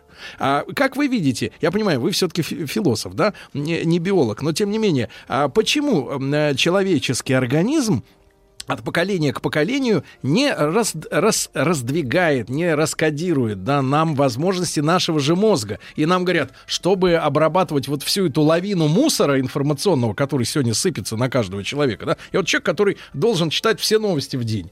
Я, я- я- считаю, что мой мозг перегружен э, туфтой, потому что большинство новостей, они туфта, и, и- если к ним смешно не относиться с юмором, то можно с ума сойти, поэтому я из этого устраиваю какие-то шоу, да, так называемые. Но, тем не менее, а, а, они говорят, вот чтобы обрабатывать, надо э, чипчик вживить или еще что-нибудь, он поможет. А почему мозг не раскрывается? Почему мозг не хочет э, давать нам возможность больше э, осмысливать? Моя первичная философская специализация – это философские проблемы биологии и медицины. О. Поэтому, в общем-то, вопрос по адресу. Прекрасно. Поскольку мы все продукты биологической эволюции, ну, если оставить иные варианты, которые не относятся к сфере научной рациональности, к ним, конечно, нужно относиться уважительно, но если мы рассуждаем в логике науч- научной рациональности, то, соответственно, на нас, как это ни парадоксально, при всей детерминации социальных законов продолжают действовать некоторые биологические закономерности. Например, все развитие медицины – это попытка вывести человека из-под действия естественного отбора. Да, сегодня социум не меняется с точки зрения изменения базовой телесности морфофизиологической организации. Нет так называемого дизруптивного отбора, отбора против нормы. Есть немножко действия сдвигающего отбора, когда меняется среднее нормальное проявление каких-либо функций. Возьмите, например, э, ситуацию раннего взросления. Это не что иное, как э, сдвиг нормы. Но самое главное, на нас продолжает действовать так называемый стабилизирующий отбор. И как бы ни развивалась наука, из-под действия этой формы отбора нельзя вывести ни ранние этапы онтогенеза, индивидуального развития, ни умирания, хотя сегодня наука может раздвигать эти границы между явно жив и явно мертв на десятилетия. Поэтому мы остаемся внешне теми же самыми кроманьонцами ровно потому, что мы постоянно меняемся. У Льюиса Кэрролла в «Алисе» есть такая фраза эм, Чтобы «Королева бежать, червей», да, спрашивают. И вот точно так же наша биология, сформировавшаяся в эволюции, имеет достаточно широкие пределы возможных ответов на социальные вызовы. И пока эти возможные э, ответы попадают внутрь биологически предопределенной реакции, мы не меняемся. Но сегодня и общество это провоцирует. Может возникнуть такая ситуация, что в локальных человеческих группах отбор может приобрести форму разнонаправленного отбора. На- Например, за счет изменения среды. Вот какие-то группы населения будут жить в среде, которая связана с усложнением, ну, например, иметь возможности для того, чтобы дети попробовали проявить свой генотип в максимальном разнообразн- э, разнообразии деятельности. А у других групп населения в силу социально-экономических причин таких условий для детей не будет. Вот если это будет закрепляться в череде поколений, это может иметь для природы человека очень серьезные Мгм. по- э, последствия. Елена Поэтому наш мозг Да. ни на 5, ни на 100. Здесь нельзя количественно определять, насколько он работает. Он работает ровно настолько, насколько он нам нужен для жизни в этом сложном социуме. Друзья мои, Елена Владимировна Брызгалина, э, зав. кафедры философии и образования философского факультета МГУ сегодня с нами. Об изменении человеком собственного тела мы сегодня говорим в философском плане. После новостей продолжим. Радиостанция «Маяк» совместно с образовательным центром «Сириус» представляют проект Лекториум. Друзья мои, сегодня у нас в студии в прямом эфире Елена Владимировна Брызгалина, заведующий кафедрой философии, э, философии образования философского факультета Московского государственного университета. С Еленой Владимировной мы обсуждаем тему, почему человек стремится изменять свое тело, добавляя к этому вопросу э, тот пункт, что мы его недостаточно хорошо еще знаем, и тем более не можем предвидеть, как, э, какие последствия мы пожнем, если изменимся, да? Вот, и фактически, вот Елена Владимировна назвала это выбором, а мне кажется, это какая-то такая лоховская лотерея из серии, как вот люди вкладываются в какую-нибудь пирамиду и, и думают, что обязательно им заплатят 600% годовых, ну вот, но, как правило, как правило, потерпевших больше, чем те, кто успел на девятку «Жигулей» дожить. Вот, но это ладно, это так в проброс. Елена Владимировна, еще чуть-чуть про мозг. Мы как раз на, прервались на, нов- нов- нов- новости, да? Вот э, почему же вы сказали, что мозг использует ровно столько, сколько нужно. Но у человека сегодня современного есть ощущение, что он передавлен информацией. Он не может уже, случаются срывы эмоциональные, да, или просто человек, многие говорят, не да, не Да. хочу, не хочу больше ничего, не хочу, хочу побыть один там где угодно, но ну, башка уже трещит от объема. Это Дома и- в темноте. Это и есть выбор. Вы в- понимаете относительно собственной жизни некое решение. Но сегодня, чем больше мы узнаем о природе человека, тем больше актуализируется вопрос, насколько мы свободны в этом выборе. И речь уже не только о социальной детерминации, модой, какими-то культурными установками, но и э, детерминацией относительно того, о чем еще недавно мы не знали. Ну, например, э, последние несколько лет интенсивно идут исследования так называемого э, кишечного мозга. Это э, та совокупность не принадлежащих нам, а совершенно обособленных, автономных живых организмов, которые живут в нас и на нас. В этом смысле мы никогда не бываем одиноки. С нами всегда наш зоопарк, совокупный геном которого превышает количество собственных наших генов. И, соответственно, у этих живых объектов есть тоже свои потребности, и они их определенным образом, в том числе за счет нас, реализуют, так же, как за счет них мы выполняем жизненно важные функции, например, питание или защиты от а, опасных для нас агентов. Вот сегодня, когда мы говорим об улучшении человеческой телесности, мы имеем вектор не только изменения, собственно, себя, возможного изменения вот этой детализированной, понятой экосистемы, в которой мы существуем где к знанию о традиционных, влияющих на, на нас факторах, качество воздуха, качество воды, качество питания, э, добавляется еще и вектор, связанный с качеством иной жизни. Посмотрите, как интересно выстраиваются все правила жизни в социуме, этикетные. Мы же готовы поцеловать при встрече друг друга в щечку, но не в подмышку. Но не все. Мы готовы Но есть поделиться некоторые, которые готовы. половинкой бутерброда, но не пережеванной. Ну да. Вот вся наша социальная жизнь – это фактически баланс между необходимостью выживать, в том числе соблюдая гигиену, да, мы же прекрасно знаем, какой обмен бактериями происходит при поцелуях, не говоря уже о половых контактах. Но, тем не менее, мы не отказываемся от этих форм социальной коммуникации. Поэтому я говорю о Ах, глоб- так это социальная коммуникация. о глобальных О. вызовах, которые сегодня э, новый пласт, в первую очередь, медико-биологического знания, а потом знания кибернетического, знания о технических устройствах и их возможностях, фактически перед нами не то что ставит, а вопит буквально э, все новое технологичное. Человек, задумайся, кто ты? А у нас нет вот таких технологий, которые бы нас к этому э, глобальному выбору готовили. Потому что из школы мы выходим с представлением о том, что мир устроен подобно законам механики Ньютона. Помните, из пункта А в пункт Б вышли два поезда. Мы же решали задачу с точки зрения их обязательной встречи в строго определенном месте. У этой задачки было единственное решение. А вот у нынешних задач, которые приходится решать современному человеку, нет единственного ответа и нет правильного ответа. Ай-яй-яй-яй-яй, Елена Владимировна. Но м, в этих условиях, да, вот э, в условиях непознанного, э, мы не знаем, как устроена Вселенная, мы не знаем, как устроены мы, да. Тем не менее, мы А, меняем себя. Тем не менее, я вот, например, вот могу э, по- поделиться со слушателями, ведь наши слушатели не в вакууме. Э, некоторым кажется, что вот э, слушатели это такие люди, которые э, вот включают только маяк, например, и, и- и как бы больше ничего не знают, но это неправда.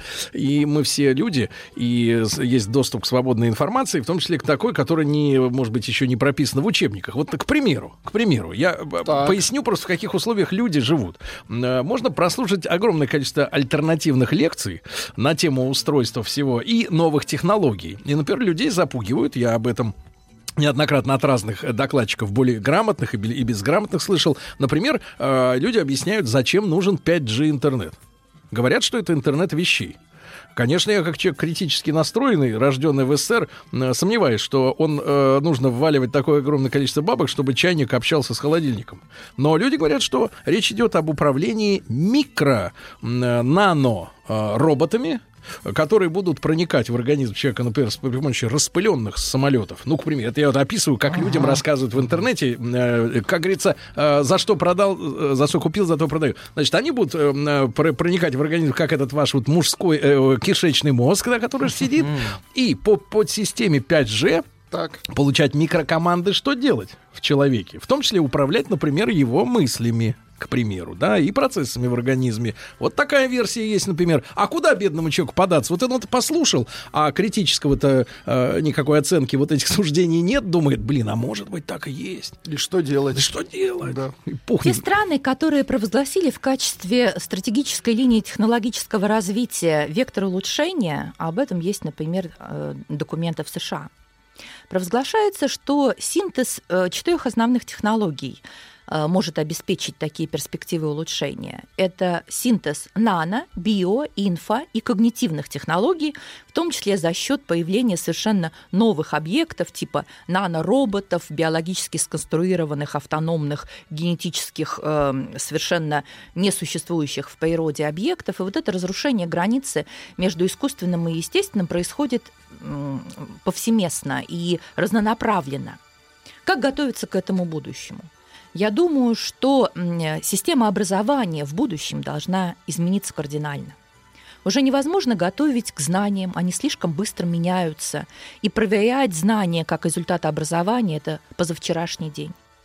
Сегодняшний день и вчерашний день – это переход к так называемым компетенциям, когда к знаниям добавляются некоторые мета-навыки или личные качества человека. Это какие навыки? Ну, например, навыки оперирования информацией, нави- навыки критического отбора информации с точки зрения источников, навыки, связанные с понятийным мышлением, а не образным, потому что сегодня современная культура, культура визуализации, она диктует нам определенные стандарты восприятия. Сегодня лекция без картинок, без презентации уже студентами рассматривается как какая-то допотопная лекция. А вот в будущем система образования, по моему мнению, должна готовить человека к очень простой вещи – быть человеком, понимать себя, понимать другого.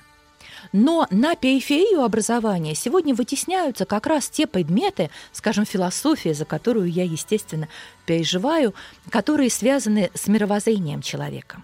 Потому что за всеми этими технологиями раскрытие смыслов – это именно задача гуманитарного знания. Ведь в отличие от естествознания, гуманитарные науки не ставят перед собой цель полностью исчерпать свой предмет. Вот биология та же стремится проникнуть как можно дальше вглубь, аналитически разделяя живое на части. И об этом эм, еще говорили классики, кто хочет что-нибудь живое изучить, сперва всегда его он убивает, потом его на части разнимает, но связи жизненные, увы, там не открыть. Вот мы пошли вглубь, разнимая на части, детализируя наши знания. Это, безусловно, хорошо. Но как соединить из этих разрозненных фрагментов биологических знаний, знаний психологических, в первую очередь о нейрофункциях, знаниях на уровне наноразмерных состояний вещества, вот этот целостный мир, вот этому должна учить система образования. И я думаю, дело не в страшилках, а в том, чтобы человек, может быть, через этот импульс страха, но он должен быть очень коротким очень дозированным. Он не должен вгонять человека в депрессию и в ощущение безысходности, что этот мир нам кто-то навязал. Дать человеку повод задуматься. Я иногда спрашиваю своих студентов, вот будет интернет вещей.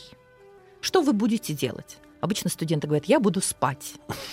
Ну хорошо, Не, не, не- еще неделю, говорят, знаете, полторы. еще говорят, знаете, за вас все будут делать машины, а вы все будете художниками.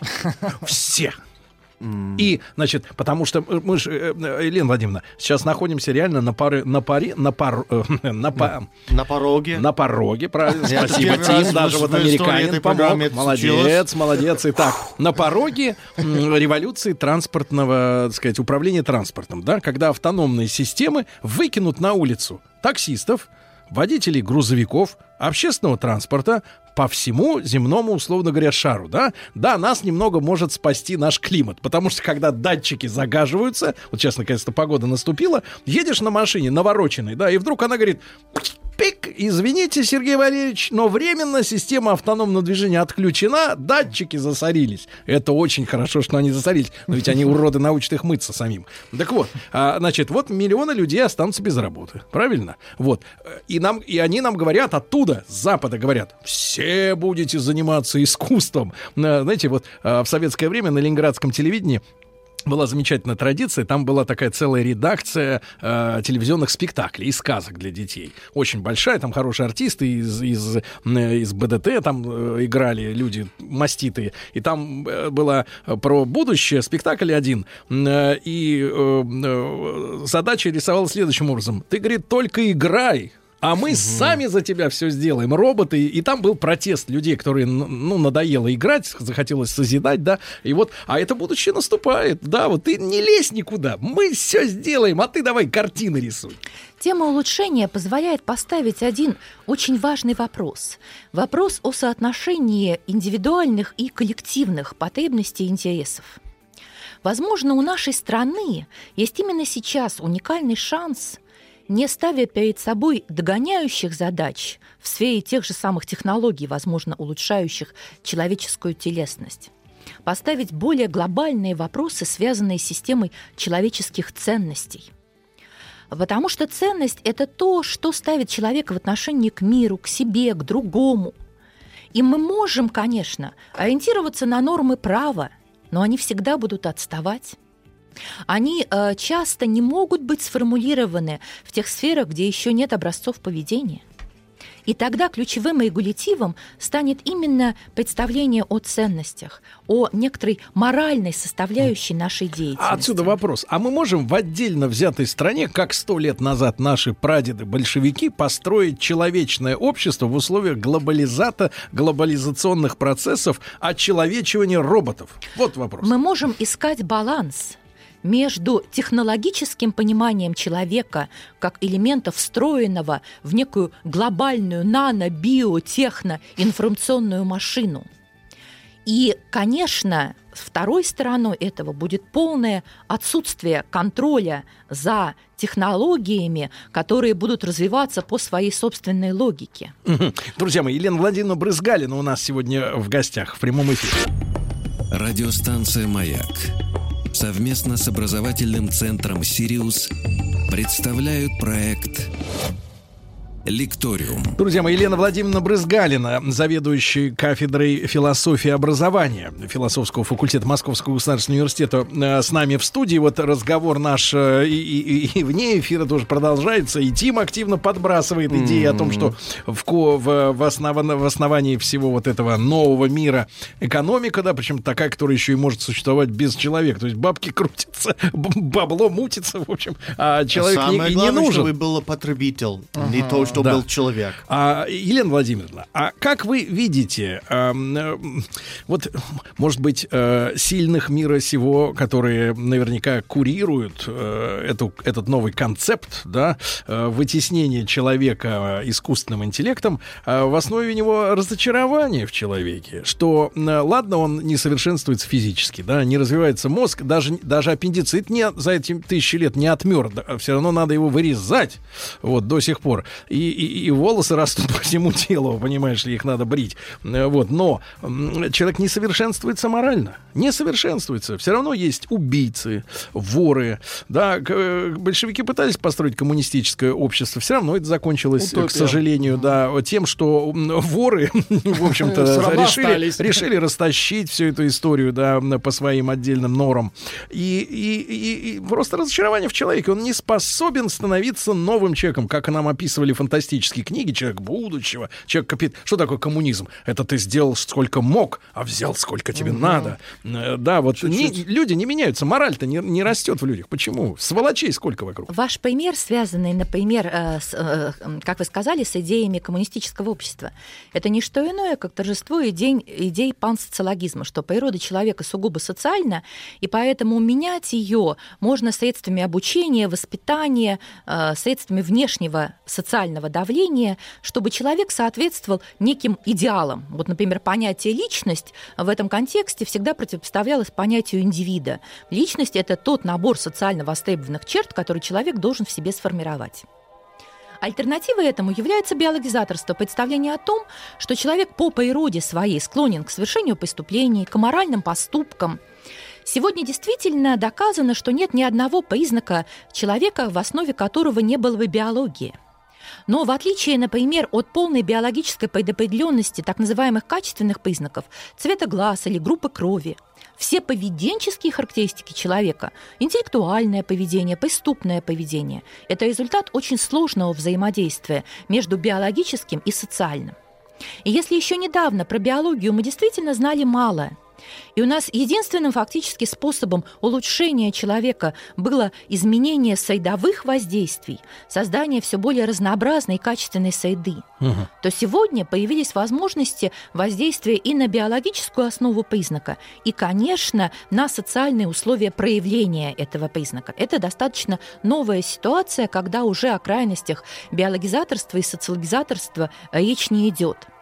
Явление преступное – это действительно явление социальное, но понятие это юридическое. Посмотрите, как действительно из кодекса в кодекс страны, независимо от ее социально-экономического и политического состояния, э, кочует представление о том, что тяжкие телесные повреждения, изнасилование, убийство – это всегда преступление.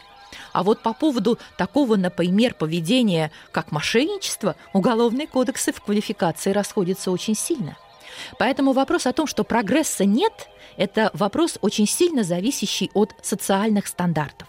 И пока существует социальная идея улучшения всего и вся, до тех пор человек будет переносить идею улучшения на самого себя. И наука дает совершенно новые возможности для того, чтобы достаточно старые идеи, идеи трансгуманизма, идеи евгеники, неоевгеники, вновь и вновь в обществе воспроизводились.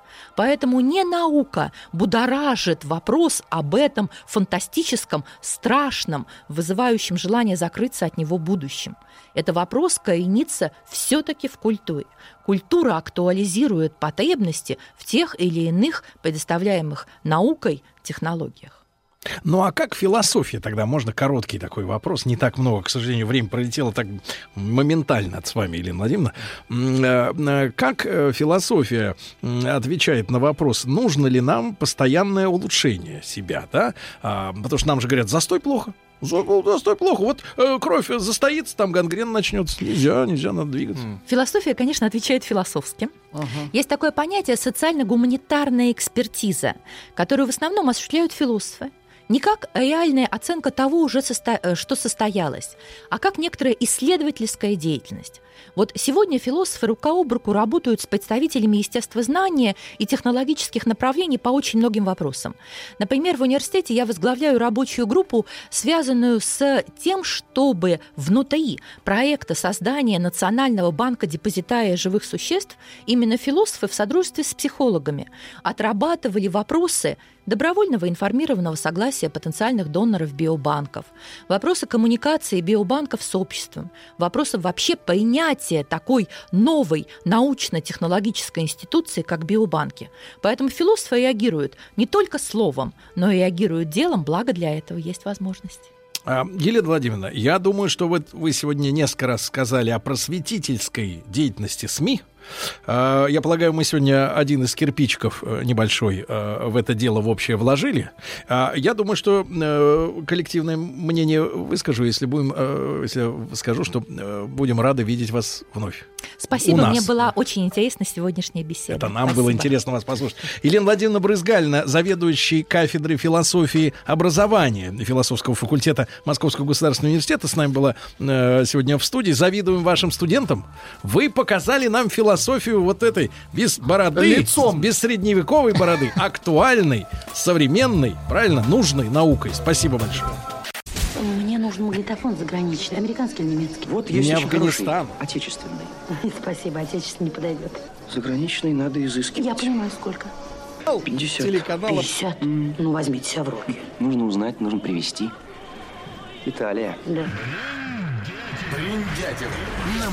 Вы, Рустам, вы, Рустам, какой телеканал-то в детстве смотрели? Через э, Пешавар ТВ-то Аль пробивал, пробивало через город. Сергей Валерьевич, сегодня подготовил для вас и для наших уважаемых слушателей невероятную историю успеха, а, которая корнями своими уходит, конечно же, а, в историю нашей страны. И началась она 24 февраля 1976 года в небольшом а, украинском городке Фастов с населением всего там 45-46 тысяч Нет, э, нет, Рустам человек. Иванович, Сергей нет, Иванович, минуточку, Сергей Иванович, это вот ма- советском в советском городке, не надо вот это вот украинском Хорошо, городке. советском- Хорошо, в советском горо- городке Фастов, Бандера. где на свет появился мальчик. Мальчик. Мальчик. хорошо. Небольшая предыстория. Мальчик, чье состояние сегодня оценивается в 10 миллиардов долларов США. Более только того, без зависти. обращу а, внимание наших слушателей и вас, Сергей Валерьевич. Эта история разворачивалась успеха, именно успеха. История успеха, которая разворачивалась на ваших а, с нами глазами. Ребят, значит... Это мои, это мои. Да. Ваши, на- ваши. Хорошо. На, на наших с вами глазах. Сергей. Значит, с чем это связано? Потому что история началась в 2009 году. В 2009 году Вы уже делали программа «Бриндятину». «Бриндятина» уже существовала год Представляете? в эфире вашего Потрясающе. утреннего шоу. Представляете, как этот поезд из-под носа вашего ушел? Именно в феврале 2009 Так. года была представлена, ну, было представлено приложение, которое уже в 2014 году после продажи этого приложения крупнейшему, крупнейшей социальной сети в мире, компании Facebook и а, Марку Цукер- Цукербергу, а, принесло его, со- его создателям этого приложения 19 миллиардов долларов США. Это приложение установлено у большинства наших слушателей. Этим приложением мы каждый день пользуемся а в наших Так вы эфирах. проморгали-то. Мы проморгались. Вы, Сергей ну, а я вам Вы. рассказываю. Пока вы рассказывали, я вам рассказываю Тихо, тихо, историю щас. успеха. Да. Историю успеха Мгм. человека. Чужую. Нет, ну почему же чужую? Чужую. Ну почему же? Вы являетесь, а, давайте так, кирпичиком этого успеха. Вы сделали выбор в пользу того приложения, которое установлено на вашем смартфоне. Сбербанк онлайн, что ли? И не одно, и не на одном, Сергей Валерьевич. История, конечно же, главного Ну. мессенджера современности WhatsApp. WhatsApp. А где там прилипает-то? Прилипает, я вам сейчас Минуточку. расскажу. Людям прилипло 19 миллиардов долларов США. Это крупнейшая венчурная сделка, которая была закрыта в феврале 2014 года. Более того, договор о покупке а, компании Facebook, компании WhatsApp был подписан, внимание, значит, на двери а, местного здания соцобеспечения, в которое Ян Кум, он именно является основателем компании А WhatsApp. есть советская фамилия? Ян Кум. Кум. Кум. Ну это какая Украина-то? Это, Кум. э, с- Ян Кум. Он еврей, Сергей Валерьевич. Ну не Сергей надо так сразу. в 76 Ну а что вы сразу почему нет? кроете-то вот так? Козырем-то. Да, он уехал из а, тогда уже независимой То Украины в де- 42. в 92 году, сразу же после развала а, Советского Союза. Ему В- было в самом, 16 лет. в самом начале, в самом начале 92 Куда года. уехал? в Соединенные Штаты Америки, А, ну, сразу не- не- же. не туда. Сразу же эмигрировал в Соединенные Штаты Америки, Так. а, поселился в небольшом Ну есть что-то о жизни Так, в Советском Союзе? Конечно, конечно, жено. Я Давайте. хочу вас добить э, ну, еще несколькими цифрами. Уж- уж- которые- мы уж на полу уже. но я очень хочу вам рассказать Так. о том, что, а, ребят, все эти приложения, Так. с помощью которых вы сегодня общаетесь и которые сделали вашу жизнь абсолютно подслушивает другой. Нет, ну подождите, Сергей, Сергей. Это произошло чуть позже, уже после того, как компания Facebook стала владельцем бизнеса Яна Кума и стала владельцем бренда и самого мессенджера WhatsApp. И те обвинения, которые звучат последние, наверное, полтора-два года, которые так тесно переплетаются с обвинениями нашей страны во взломе всех компьютерных систем. Да вот мы тут GPS взломали. Да, в американских выборах имеет прямое отношение к то, и к тем утечкам данных,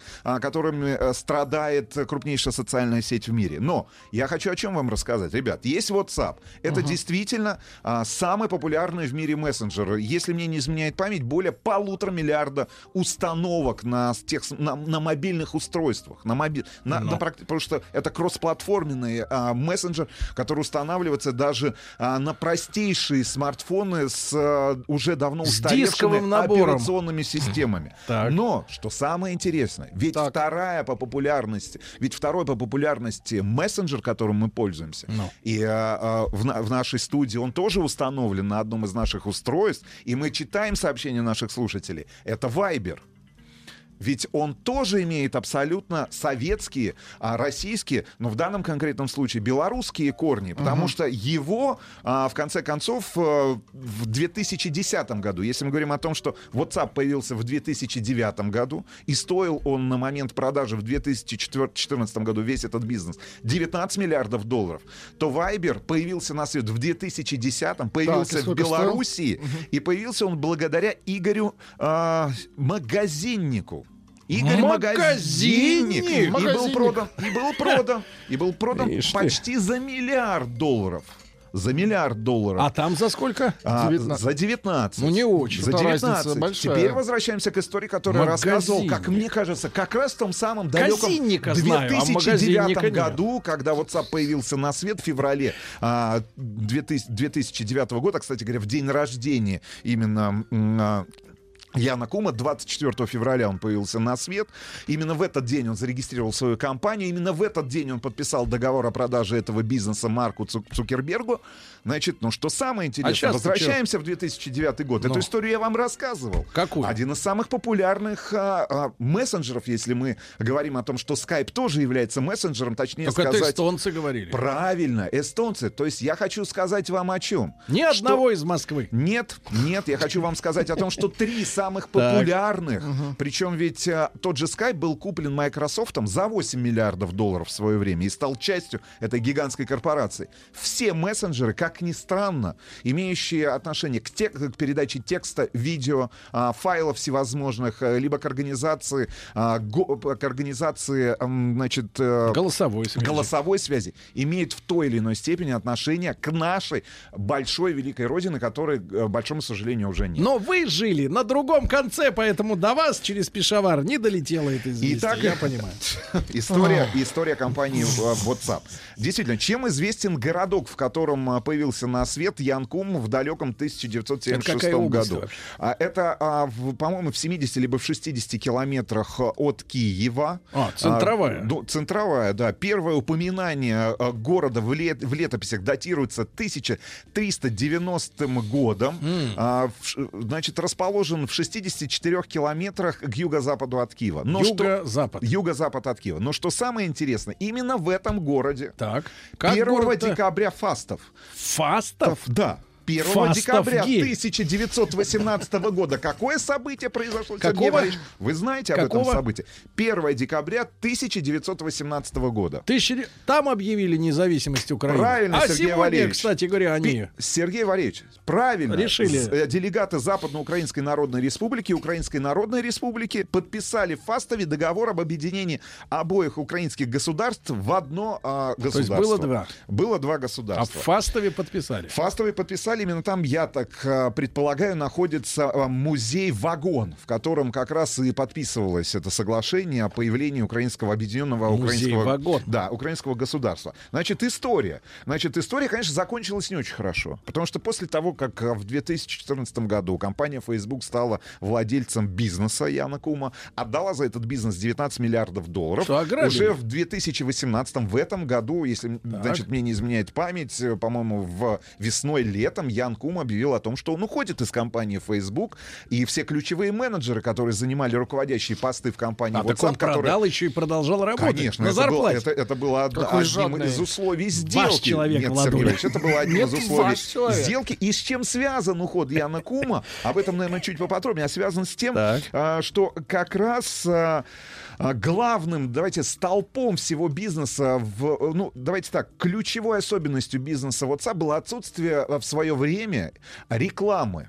Ну и четкой модели монетизации. Потому что денег даже на старте этого проекта в далеком 2009 году ребят с- тратили очень много. Если вы мне назовете статью расходов, кстати говоря, вы проявите здесь, э, ну... Нет, я задам вопрос об этой статье. Да, хорошо. Что за статья расходов? А, значит, э, статья расходов это рассылка смс-сообщения. С рекламой? Нет, нет. А, если вы помните, как происходит установка мессенджера на ваш смартфон, Надо подтвердить, что на этом номере стоит эта система. Да? вам приходит код в Да. смс-сообщение. На ваш номер. Да, соответственно, для того, чтобы вам отправить это смс-сообщение, компания должна заплатить, Оператору. например, смс-агрегатору, который отправляет вам это сообщение. И, например, в том, на, на том же рынке Соединенных Штатов Ам- Америки это сообщение для абонента, например, сетей э, американских стоит 2 цента, а для абонента, который находится в стране Ближнего Востока, это сообщение может стоить 60-70 центов. Соответственно, основной статьей расходов Арабы на, не нужны. а, на этапе старта а, и развития этого мессенджера были как раз расходы, связанные с рассылкой смс-сообщений, в которых а, человек, который установил это приложение, получал код подтверждения, который необходимо было ввести. И в какие-то моменты а, это приводило к тому, что ребята, которые основали Сколько они компанию... потратились на это? Убытки? Ну, они генерили гигантские убытки, ну, потому что в некоторые месяцы на старте они вынуждены были оплачивать счета на полмиллиона долларов, например, только за смс-сообщение, потому что там был гигантский просто рост абонентской базы Популярности, и да. популярности этого сервиса. И уже в 2011 году Они он, что, это он не стал сам- предвидели? он сам, нет, он- никто не предполагал, что таким взрывным будет рост интереса именно к мессенджеру, потому что на самом деле, ребят, если в одном предложении характеризовать этот кейс, о котором я вам сегодня рассказываю, то, конечно же, изначально WhatsApp задумывался, да и вы расшифруйте само название. Ведь это название отсылает нас к очень известной фразе... из Наркоманов, Да негров. нет, Сергей Валерьевич, из рекламного ролика а, известного американского пива WhatsApp. Как дела? Да Соотве- нет, это было в американском пироге, где э, негры, э, наркоманы ехали в машине. Я понимаю. WhatsApp, man! WhatsApp, Они man. кричали. Ну, это- ну, как, Чё за дела? Чё как, что за дела? Но это как раз нас отсылает к очень известному, одному из классических примеров Какого американской вирусной рекламы. Э, э, Мне кажется, до американского пирога. Значит, ну что Это самое интересное, мессенджер, мессенджер не задумывался как мессенджер. Так, а Именно что? поэтому А- он называется «Как дела?». Он А для чего он задумался? Он задумался как приложение. Опять как с Виагрой вышло? Да нет. Там да, давление да, хотели да, поднимать. на самом деле вышло как с Виагрой. И сделали все для того, чтобы приложение, которое задумывалось просто как а, а, application, приложение, которое уведомляет вас, моих друзей, у которых я есть в ваших контактах, Ну, просто о моем некий чат. о моем А, статусе. статус. Не было Какой никакого чата. А, статус типа замужем. Нет, статус. Замужем я не могу ответить на телефонный звонок. Я в спортивном зале, я выезжаю, скоро буду. То есть не предполагалась отправка Вообще, сообщений? В первом, в первом, в первой версии этого приложения не было никаких сообщений. Просто Дурдом. статус? Просто статус. То есть Просто ты статус. заходишь напротив Более контакта, того- видишь, чем Более того, 99,9 абонентов, а, которые установили первыми это приложение, были выходцами из Советского Союза, из России. Это, это русская диаспора. Это, вот давайте так, подняли Ну, на таки не волну. совсем русская. Ну почему же? Алекс Фишман, например. О, да, Алекс Фишман, да. Советский Сове- человек. Советский человек, с советским прошлым. Значит, давайте к истории э, самого а, Яна Кума. Значит, родился в 76 году, а, родился в очень бедной семье, которая существовала на самом деле на грани бедности. И а, даже в, Сове- в Советском Союзе не было Да, бедных, запомни, да, Сергей. Валерьевич, потому что, а, не было. потому что мама его была а, безработной. домоха- Как это может быть Вот, безработной Сергей в Валерьевич, Советском Союзе? Сергей Валерьевич, на Должна была Украине, сидеть. на Украине, получается, По было статье. возможно. За тунеядство. Значит, домохозяйка была, подрабатывала няней. А папа его трудился разнорабочим на стройке. А в 92 году, после развала Советского Союза, семья коллегиально принимает решение перебраться в Соединенные Штаты Америки. Я не знаю, почему а, точкой пребывания на территории США были, был выбран небольшой городок, городок Маунтин Кто их там Вью. ждал-то? Никто не ждал. Погодите, Жда- погодите, ждали товарищи их представитель- перебирается в Америку. Подождите. А на какие бабки-то билеты Я купить? так понимаю, Ничьи. продали абсолютно все, что было. Например, ванну. Может быть, Сергей, чугунную ванну. Отправились в Соединенные Штаты Америки. А, Мама, а, у мамы достаточно быстро в США был диагностирован рак. А, Мама стала получать пособие. Более того, американское правительство выделило им небольшую, небольшую по площади квартиру, в которой они все ютились. Мальчик пошел в классы старшей школы, стал подрабатывать сразу же уборщиком в магазине. Папа умер в 97 году, через 5 лет после переезда в Соединенные Штаты Америки. Тут разнятся версии, он остался а, на независимой Украине или перебрался в США и там уже ушел Так из он, жизни. погоди, без отца не поехали, просто мать с сыном. Есть такая версия. Значит, а, мама тоже совсем скоро уходит из жизни. Ян Кум остается один, поступает, а, более того, Значит, там самое интересное, это история, связанная с его а, образованием. Она, как и в случае, наверное, большинства тех людей, о которых я рассказывал, а, в Бриндятине, которые имеют отношение к высокотехнологичным компаниям. Ведь до конца он высшее образование так и не получил. Он получал высшее образование в Неуч. полях, как бы сегодня сказали. Неуч, да, неуч, но с состоянием 10 миллиардов а, а, долларов. Значит, в школе он имел репутацию хулигана, а, но к 18 годам остепенился, увлекш- увлекшись как раз программированием. Итак, история компании WhatsApp сразу же после новостей а, середины часа и новостей спорта. Открыл, открыл фотографию эфире. Яна Кума. На одного чувака из квартета И похож.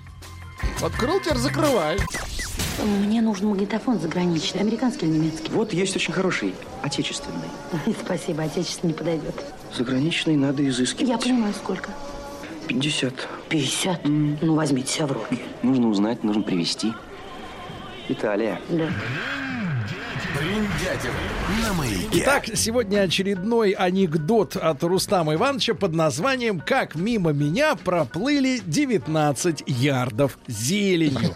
История бренда WhatsApp. Э, WhatsApp э, задумывался как э, Приложение. приложение, которое просто дает тебе понять, когда ты открываешь, я так понимаю, его, Адрес- адрес, ну, какой, приложения. да, какой статус у твоих каких-то друзей. Кто-то в школе, кто-то в магазине, кто-то на отдыхе. И просто статус. Кто-то обмена, кайфует. обмена сообщениями не не, было. Я не даже этого не не придумал. предполагалось. Значит, э, быстренько пробежимся по биографии Яна Кума и подойдем к истории создания самого мессенджера. Значит, 18 лет, а, он поступает в университет Сан-Хосе, который не заканчивает, очень быстро попадает под влияние а, хакерской группировки, а, которая была замечена за взломом такой американской компании, как Silicon Graphics.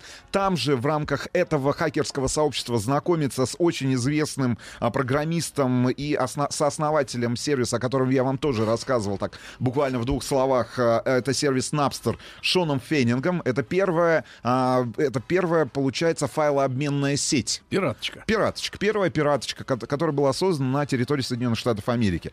Значит, университет он не заканчивает. В 97 году, в год, когда из жизни уходит его отец, он, он, э, в его жизни происходит самая знаковая для него встреча. Он знакомится с будущим сооснователем компании WhatsApp, своим другом а, Брайаном Эктоном. Значит, э, тот являлся в тот момент 44-м. Вы представьте, а, был счет 44-й сотрудник корпорации Яха. Ну, имеется Яху. Значит, э, и 10 э, следующих лет, вплоть до 2007 года, а, соответственно, Ян Кум провел вместе э, с Брайаном Эктоном, работая на компанию Яху или Яха.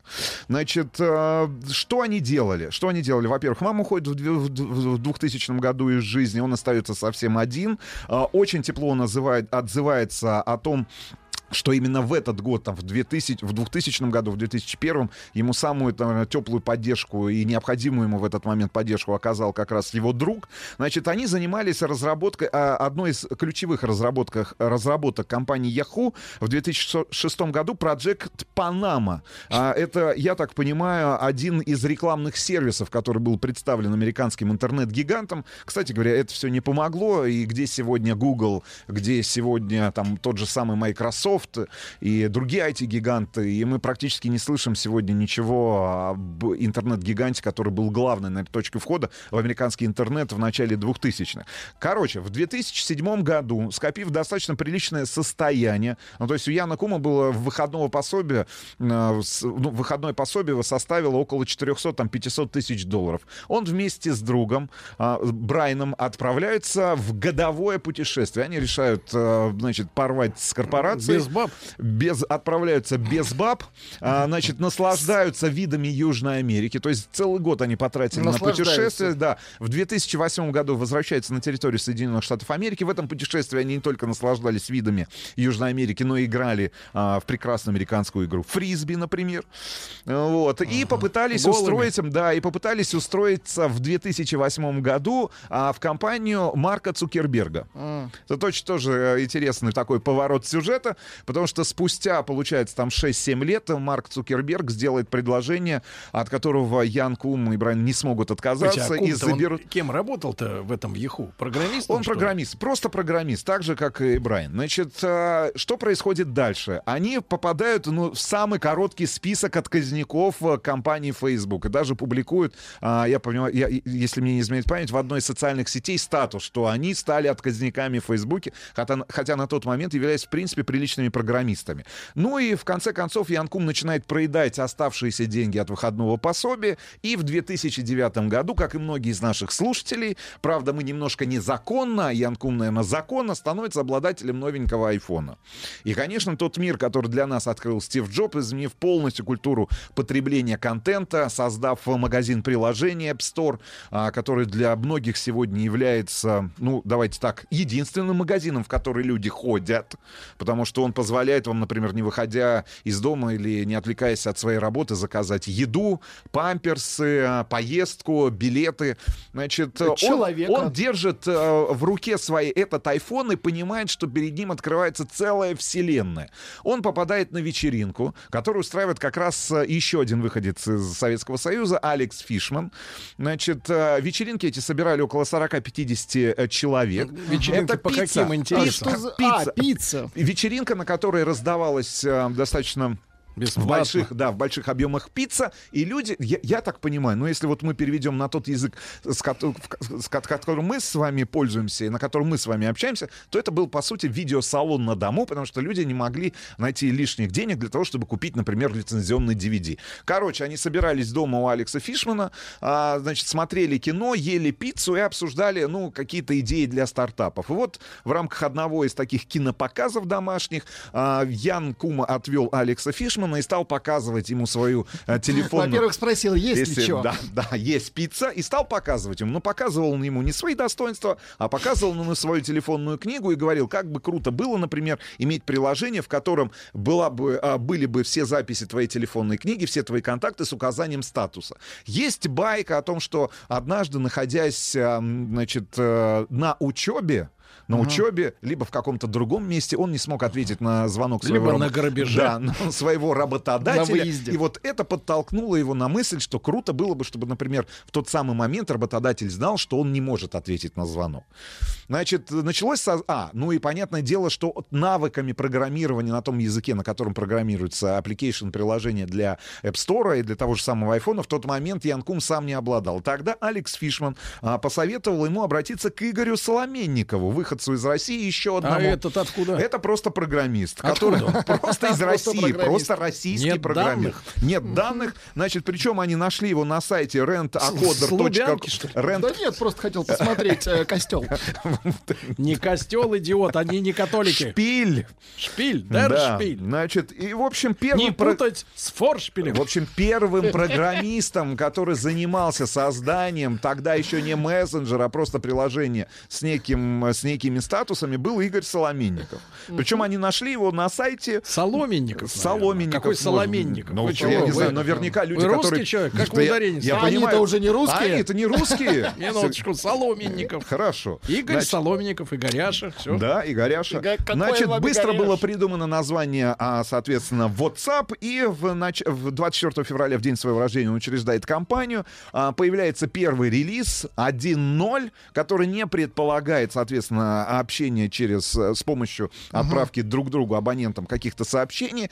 А, значит, э, появляется огромное количество багов. Они встречаются с Алексом Фишманом, с программистом для того, чтобы устранить те нарекания к работе, которые есть. В общем, в конце концов, буквально через месяц а, Ян Кум обращается к своему другу Брайану со словами, что, слушай, не получился стартап, ничего не полетело.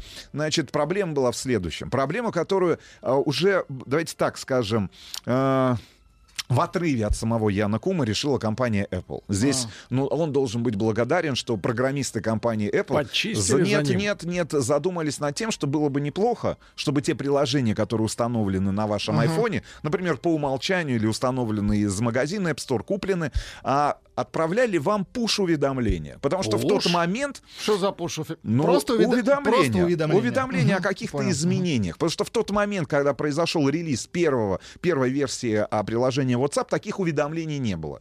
Тут появилась следующая история. Он быстро подписал, а, значит, быстро а, проапгрейдил свое приложение, и появилась следующая возможность. То есть, как только ты менял свой статус в этом приложении, вылезал. он вылезал у твоих, Прилетало он прилетал твоим уведомление. друзьям. Соответственно, русские, еще раз напомню, русские выходцы, наши сограждане, все которые наши. появились на свет Русские в выходцы. Советском Союзе. И От выходцев 99,9% первой аудитории, первых Ну. а, значит, тестеров и первых пользователей этим приложением были выходцами из России, Советского Союза.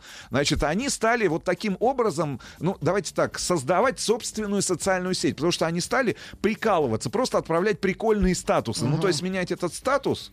И стало понятно, вот Ян Кум, сидя перед экраном своего десктопа, стал а, понимать все отчетливее, что перед ним на самом деле социальный мессенджер, а не просто приложение, которое сообщает о статусе. Уже, уже по-моему, к осени 2009 года был следу- выпущен следующий релиз, который позволил отправлять уже сообщения. Более того, там есть великолепная история о том, как появились вот эти две галки синие, которые говорят вам о том, что абонент, Прочли которому был, а- было отправлено сообщение, получил и про- Они сидели на кухне и очень дум- долго думали над фичи, которая Ага, была... как потому что- сделать? Да, потому что в тот момент WhatsApp не мог отправлять фотографии, он не мог отправлять звук, он не мог отправлять Да э, ничего не мог. видео, ничего, только текст. И вот пришла идея в голову, слушай, ну давай доб- добавим игры. Более того, главным принципом, на самом деле, Яна Кума и Брайана всю жизнь, а, эти все три, три при- принципа были сформулированы, если мне не изменяет память, на бумажке, просто из тетрадки, кстати говоря, вырваны из советской тетрадки, которую мама Яна Кума заботливо эти тетрадки советские из его сохранила. школы сохранила чистой и перевезла, да, из- и перевезла в Соединенные Штаты Америки для того, чтобы не тратиться на канцелярию в Штатах. Ну. И вот эти записи были сделаны. Никаких игр, а, значит, ну, имеется в виду, ну, в каких-то продуктах никакой рекламы. И не помню еще, еще одну, еще, еще третий какой-то вот постулат, который они для себя сформировали. Значит, появились вот эти две галки. Стало понятно, что а, приложение начинает нравиться людям, они начинают его устанавливать, на, необходимо разрастаться, но так как они придерживались главного принципа в своем бизнесе, никакой рекламы, а, а все, кто, все, кто приходил к ним, имеется в виду инвесторы венчурные, говорили о том, что парни, мы вам готовы дать деньги на развитие,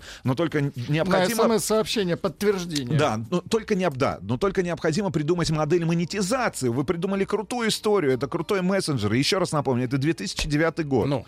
Из доступных бесплатных мессенджеров есть только один. Это BBM, а, который в свое время был у меня, например, когда я пользовался смартфоном компании BlackBerry, канадская компания. Ее историю я тоже рассказывал в рамках нашего проекта «Бриндятина». Значит, единственный бесплатный мессенджер был. Значит, мессенджер, который был установлен на айфонах по умолчанию, iMessage, i- значит, э, iMessage, да, значит, он не позволял отправлять, например, э, сообщения на тот же самый BlackBerry. Значит, и а, они оказались в нужном месте в нужное время, потому что все, что им позволило взлететь, это то, что а, они, в конце концов, избавили нас с вами от отправки смс-сообщений. Но ведь на самом деле WhatsApp... За деньги. Да, WhatsApp, За Viber деньги. тот же самый и всевозможные мессенджеры, которых в огромном, которые в огромном количестве присутствуют сегодня в том же самом App Store, либо в Google Play. Значит, ребят, они все убили индустрию вообще вообще, они убили гигантский, SMS. они убили гигантский источник дохода для сотовых операторов.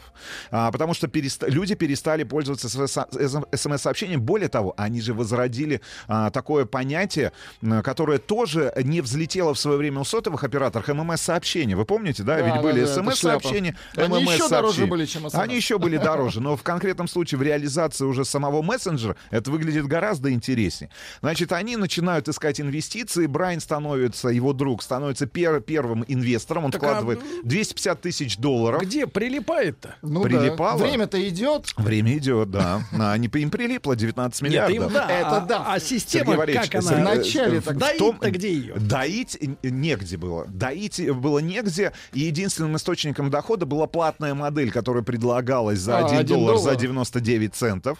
Например, после года использования этого мессенджера. Значит, это, Это был модель-то? это единственный в самом источник. начале, да. Это единственный источник дохода. И на самом деле, ведь все исключительно сегодня а, интернет-проекты разрабатываются не исходя из, э, давайте, планируемой прибыли, а исходя из того времени, которое вы потратите на использование. Мне нужен магнитофон заграничный, американский или немецкий? Вот есть очень хороший, отечественный. Спасибо, отечественный не подойдет. Заграничный надо изыскивать. Я понимаю, сколько. 50. 50? Ну, возьмите себя в руки. Нужно узнать, нужно привезти. Италия. Да. Бриндятин на маяке. Так, товарищи, э, история WhatsApp, который создавали наши соотечественники, в том числе и Горяша Соломенников. Да, был первым программистом. Значит, конец 2009 года, первые инвестиции, начало 2010 года появляется такая функция, которая дает следующий толчок для развития мессенджера. Это отправка фотографий. Ну все. Не После кисло. этого, после этого они полетели. Полетели не кисло, хотя на тот момент у них не было даже собственного офиса. Они обратились, э, значит, к своим бывшим работодателям. Те сказали, вот там в дальнем углу этого склада, там, где ютится компания, тоже хорошо известная нам и, наверное, тем слушателям, которые занимаются организацией своего рабочего времени, такое приложение есть Evernote, которое, ну, по сути, тайм-менеджментом, да, это такой твой календарь, очень продвинутый.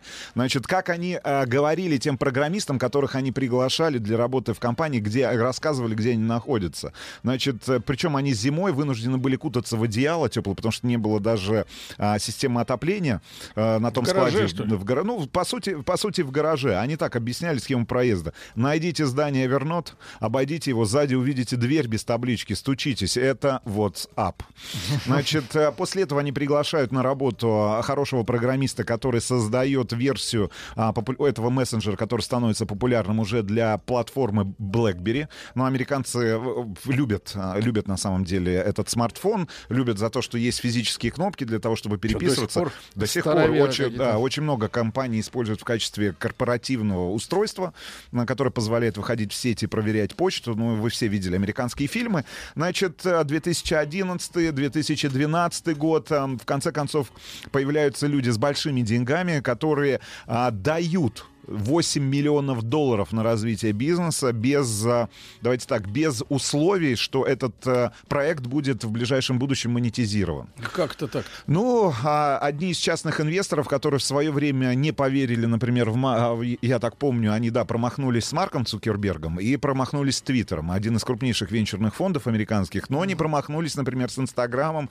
и не промахнулись с тем же самым WhatsApp. В общем, ребята получают 8 миллионов долларов, переезжают в более-менее приличный офис. Первый, первый, неск- отоплением, Первые, да. несколько лет, если, а, значит, по-хорошему, если говорить откровенно, Ян Кум и его компаньон работают абсолютно бесплатно, и практически все деньги они тратят на доработку системы. А, Значит, что позволило? Давайте теперь... А, а, ну и 13 год, 13 год, вот как раз в конце 13 года они понимают, что им необходим но- новый раунд, имеется в виду привлечение инвестиций, они получают еще 50 миллионов долларов на развитие, потому что главной же особенностью компании, э, ну и самого мессенджера является не только то, что он позволяет вам отправлять э, огромное количество текста, там файлов каких-то, но и то, что, например, э, очень много они потратили, ну, сил, усилий, точнее сказать, и там усилий на создание программного кода, который удаляет, например, вашу переписку с серверов компании. Ну, то есть здесь история тоже в том, что во главу угла они по- поставили Приватность. приватность, да, вашу приватность, о которой, к сожалению, сожалению, к большому не печется нынешний владелец мессенджера компании Facebook Марка Цу- Цукерберга, которому ну, огромное количество вопросов. После появления там десят, десятков миллионов э, аккаунтов в открытом доступе, значит, пользователей того же самого WhatsApp и, значит, э, Facebook. Значит, э, конец 2013 года, начало 2014 года. А, Марк долбил около двух лет письмами. Яна Кума, забрасывал его сообщениями о том, что он готов купить компанию. В конце концов они договорились, договорились о сумме, это 19 миллиардов долларов. А, с- Договор о продаже бизнеса был подписан на двери э, дома, в котором был расположен местный отдел э, социальной защиты. Как Мартин Лютер, что ли? Да, социальной защиты, в котором Ян Кум вместе со своей мамой после переезда из, Совет, ну, из независимой тогда уже Украины на территорию Соединенных Штатов Америки получал пособие, которое позволяло им выживать. 2014 год они остаются у руля компании вплоть до 2018 года, и уже в середине вот этого года уходящего Ян Кум объявил о том, что он уходит э, с- из компании, он уходит с большим количеством топ-менеджеров, с большим количеством разработчиков, и его, не удов- его не удовлетворяет та корпоративная этика и те корпоративные правила, которым их заставляет следовать Марк Цукерберг. Например? Ну, например... Геев уважать? Ну, я уж не знаю насчет геев, потому что Ян Кум по одним данным встречается с моделью, опять же, украинского происхождения, и с он пытается выстроить Верка свой- Сердючка? Нет, Сергей Валерьевич, это не Верка Сердючка, но пару, пару, пару слов буквально о том, полазить. почему, почему именно WhatsApp взлетел, а не какой-то другой мессенджер. Значит, возвращаемся к истории. Минимализм? Нет, люди не планировали изначально, что это будет мессенджер. Потом во второй генерации, во второй версии этого приложения появилась возможность общаться. Значит, простота. Значит, знаете, есть такое понятие онбординг, приземление, да, ну вот Как это? онбординг на, на, на борт. А, соответственно, для того, чтобы... Это вы как человек, разбирающийся в авиации, нам рассказываете? Сергей Валерьевич, значит, а, для того, чтобы установить это приложение, вам необходимо ввести только номер своего мобильного телефона и получить Всю смс-подтверждение. остальную шпионскую информацию Для- они считают да, сами Для того, чтобы телефона. установить, например, а, какое-нибудь другое приложение в 2009 году, любой социальной сети, вам необходимо было пройти, ну, достаточно громоздкую процедуру регистрации. Здесь, по сути говоря, там в несколько кликов происходит. Все. И ваша телефонная книга появляется в вашем приложении. Ну, если э, у ваших коллег и у, значит, ваших контактов установлено приложение WhatsApp. Дальше. Границы. Конечно же, границы. Эти, Какие эти границы? ребята стерли границы, потому что главным сдерживающим фактором развития той же, той же самой сотовой связи и вообще общения Ага. трансграничного это, конечно же, были сотовые операторы, которые а, за какие гигантские деньги позволяли вам а, Роуминг. роуминг и все остальное. Сегодня для того, чтобы пользоваться WhatsApp, вам, вам необходимо, ну, например, иметь какой-нибудь пакет с тем же самым безлимитным Погодите, погодите. или лимитным А вы интернетом, вы что ж, Рустам, выходить через Wi-Fi. Сергей, Сергей Валерьевич, ну Если ведь- там но ведь- родственники, но ведь почему согласитесь, нет? и огромное количество появилось социальных историй, которые рассказывали люди, как они, например, в той же, той, том- той же самой Индии. Кстати говоря, есть очень примечательные кейсы. Ведь приложение взлетело изначально а, в таких странах, как Бразилия, Индия, Россия. Венесуэла. В Индии, например, А врачи пересылают... БРИКС, да, а, значит, врачи пересылают кардиограммы, например, да, то есть это позволяет достаточно быстро получить необходимую информацию, необходимый файл. Значит, ну и самое главное, здесь вы правы, наверное, простота использования.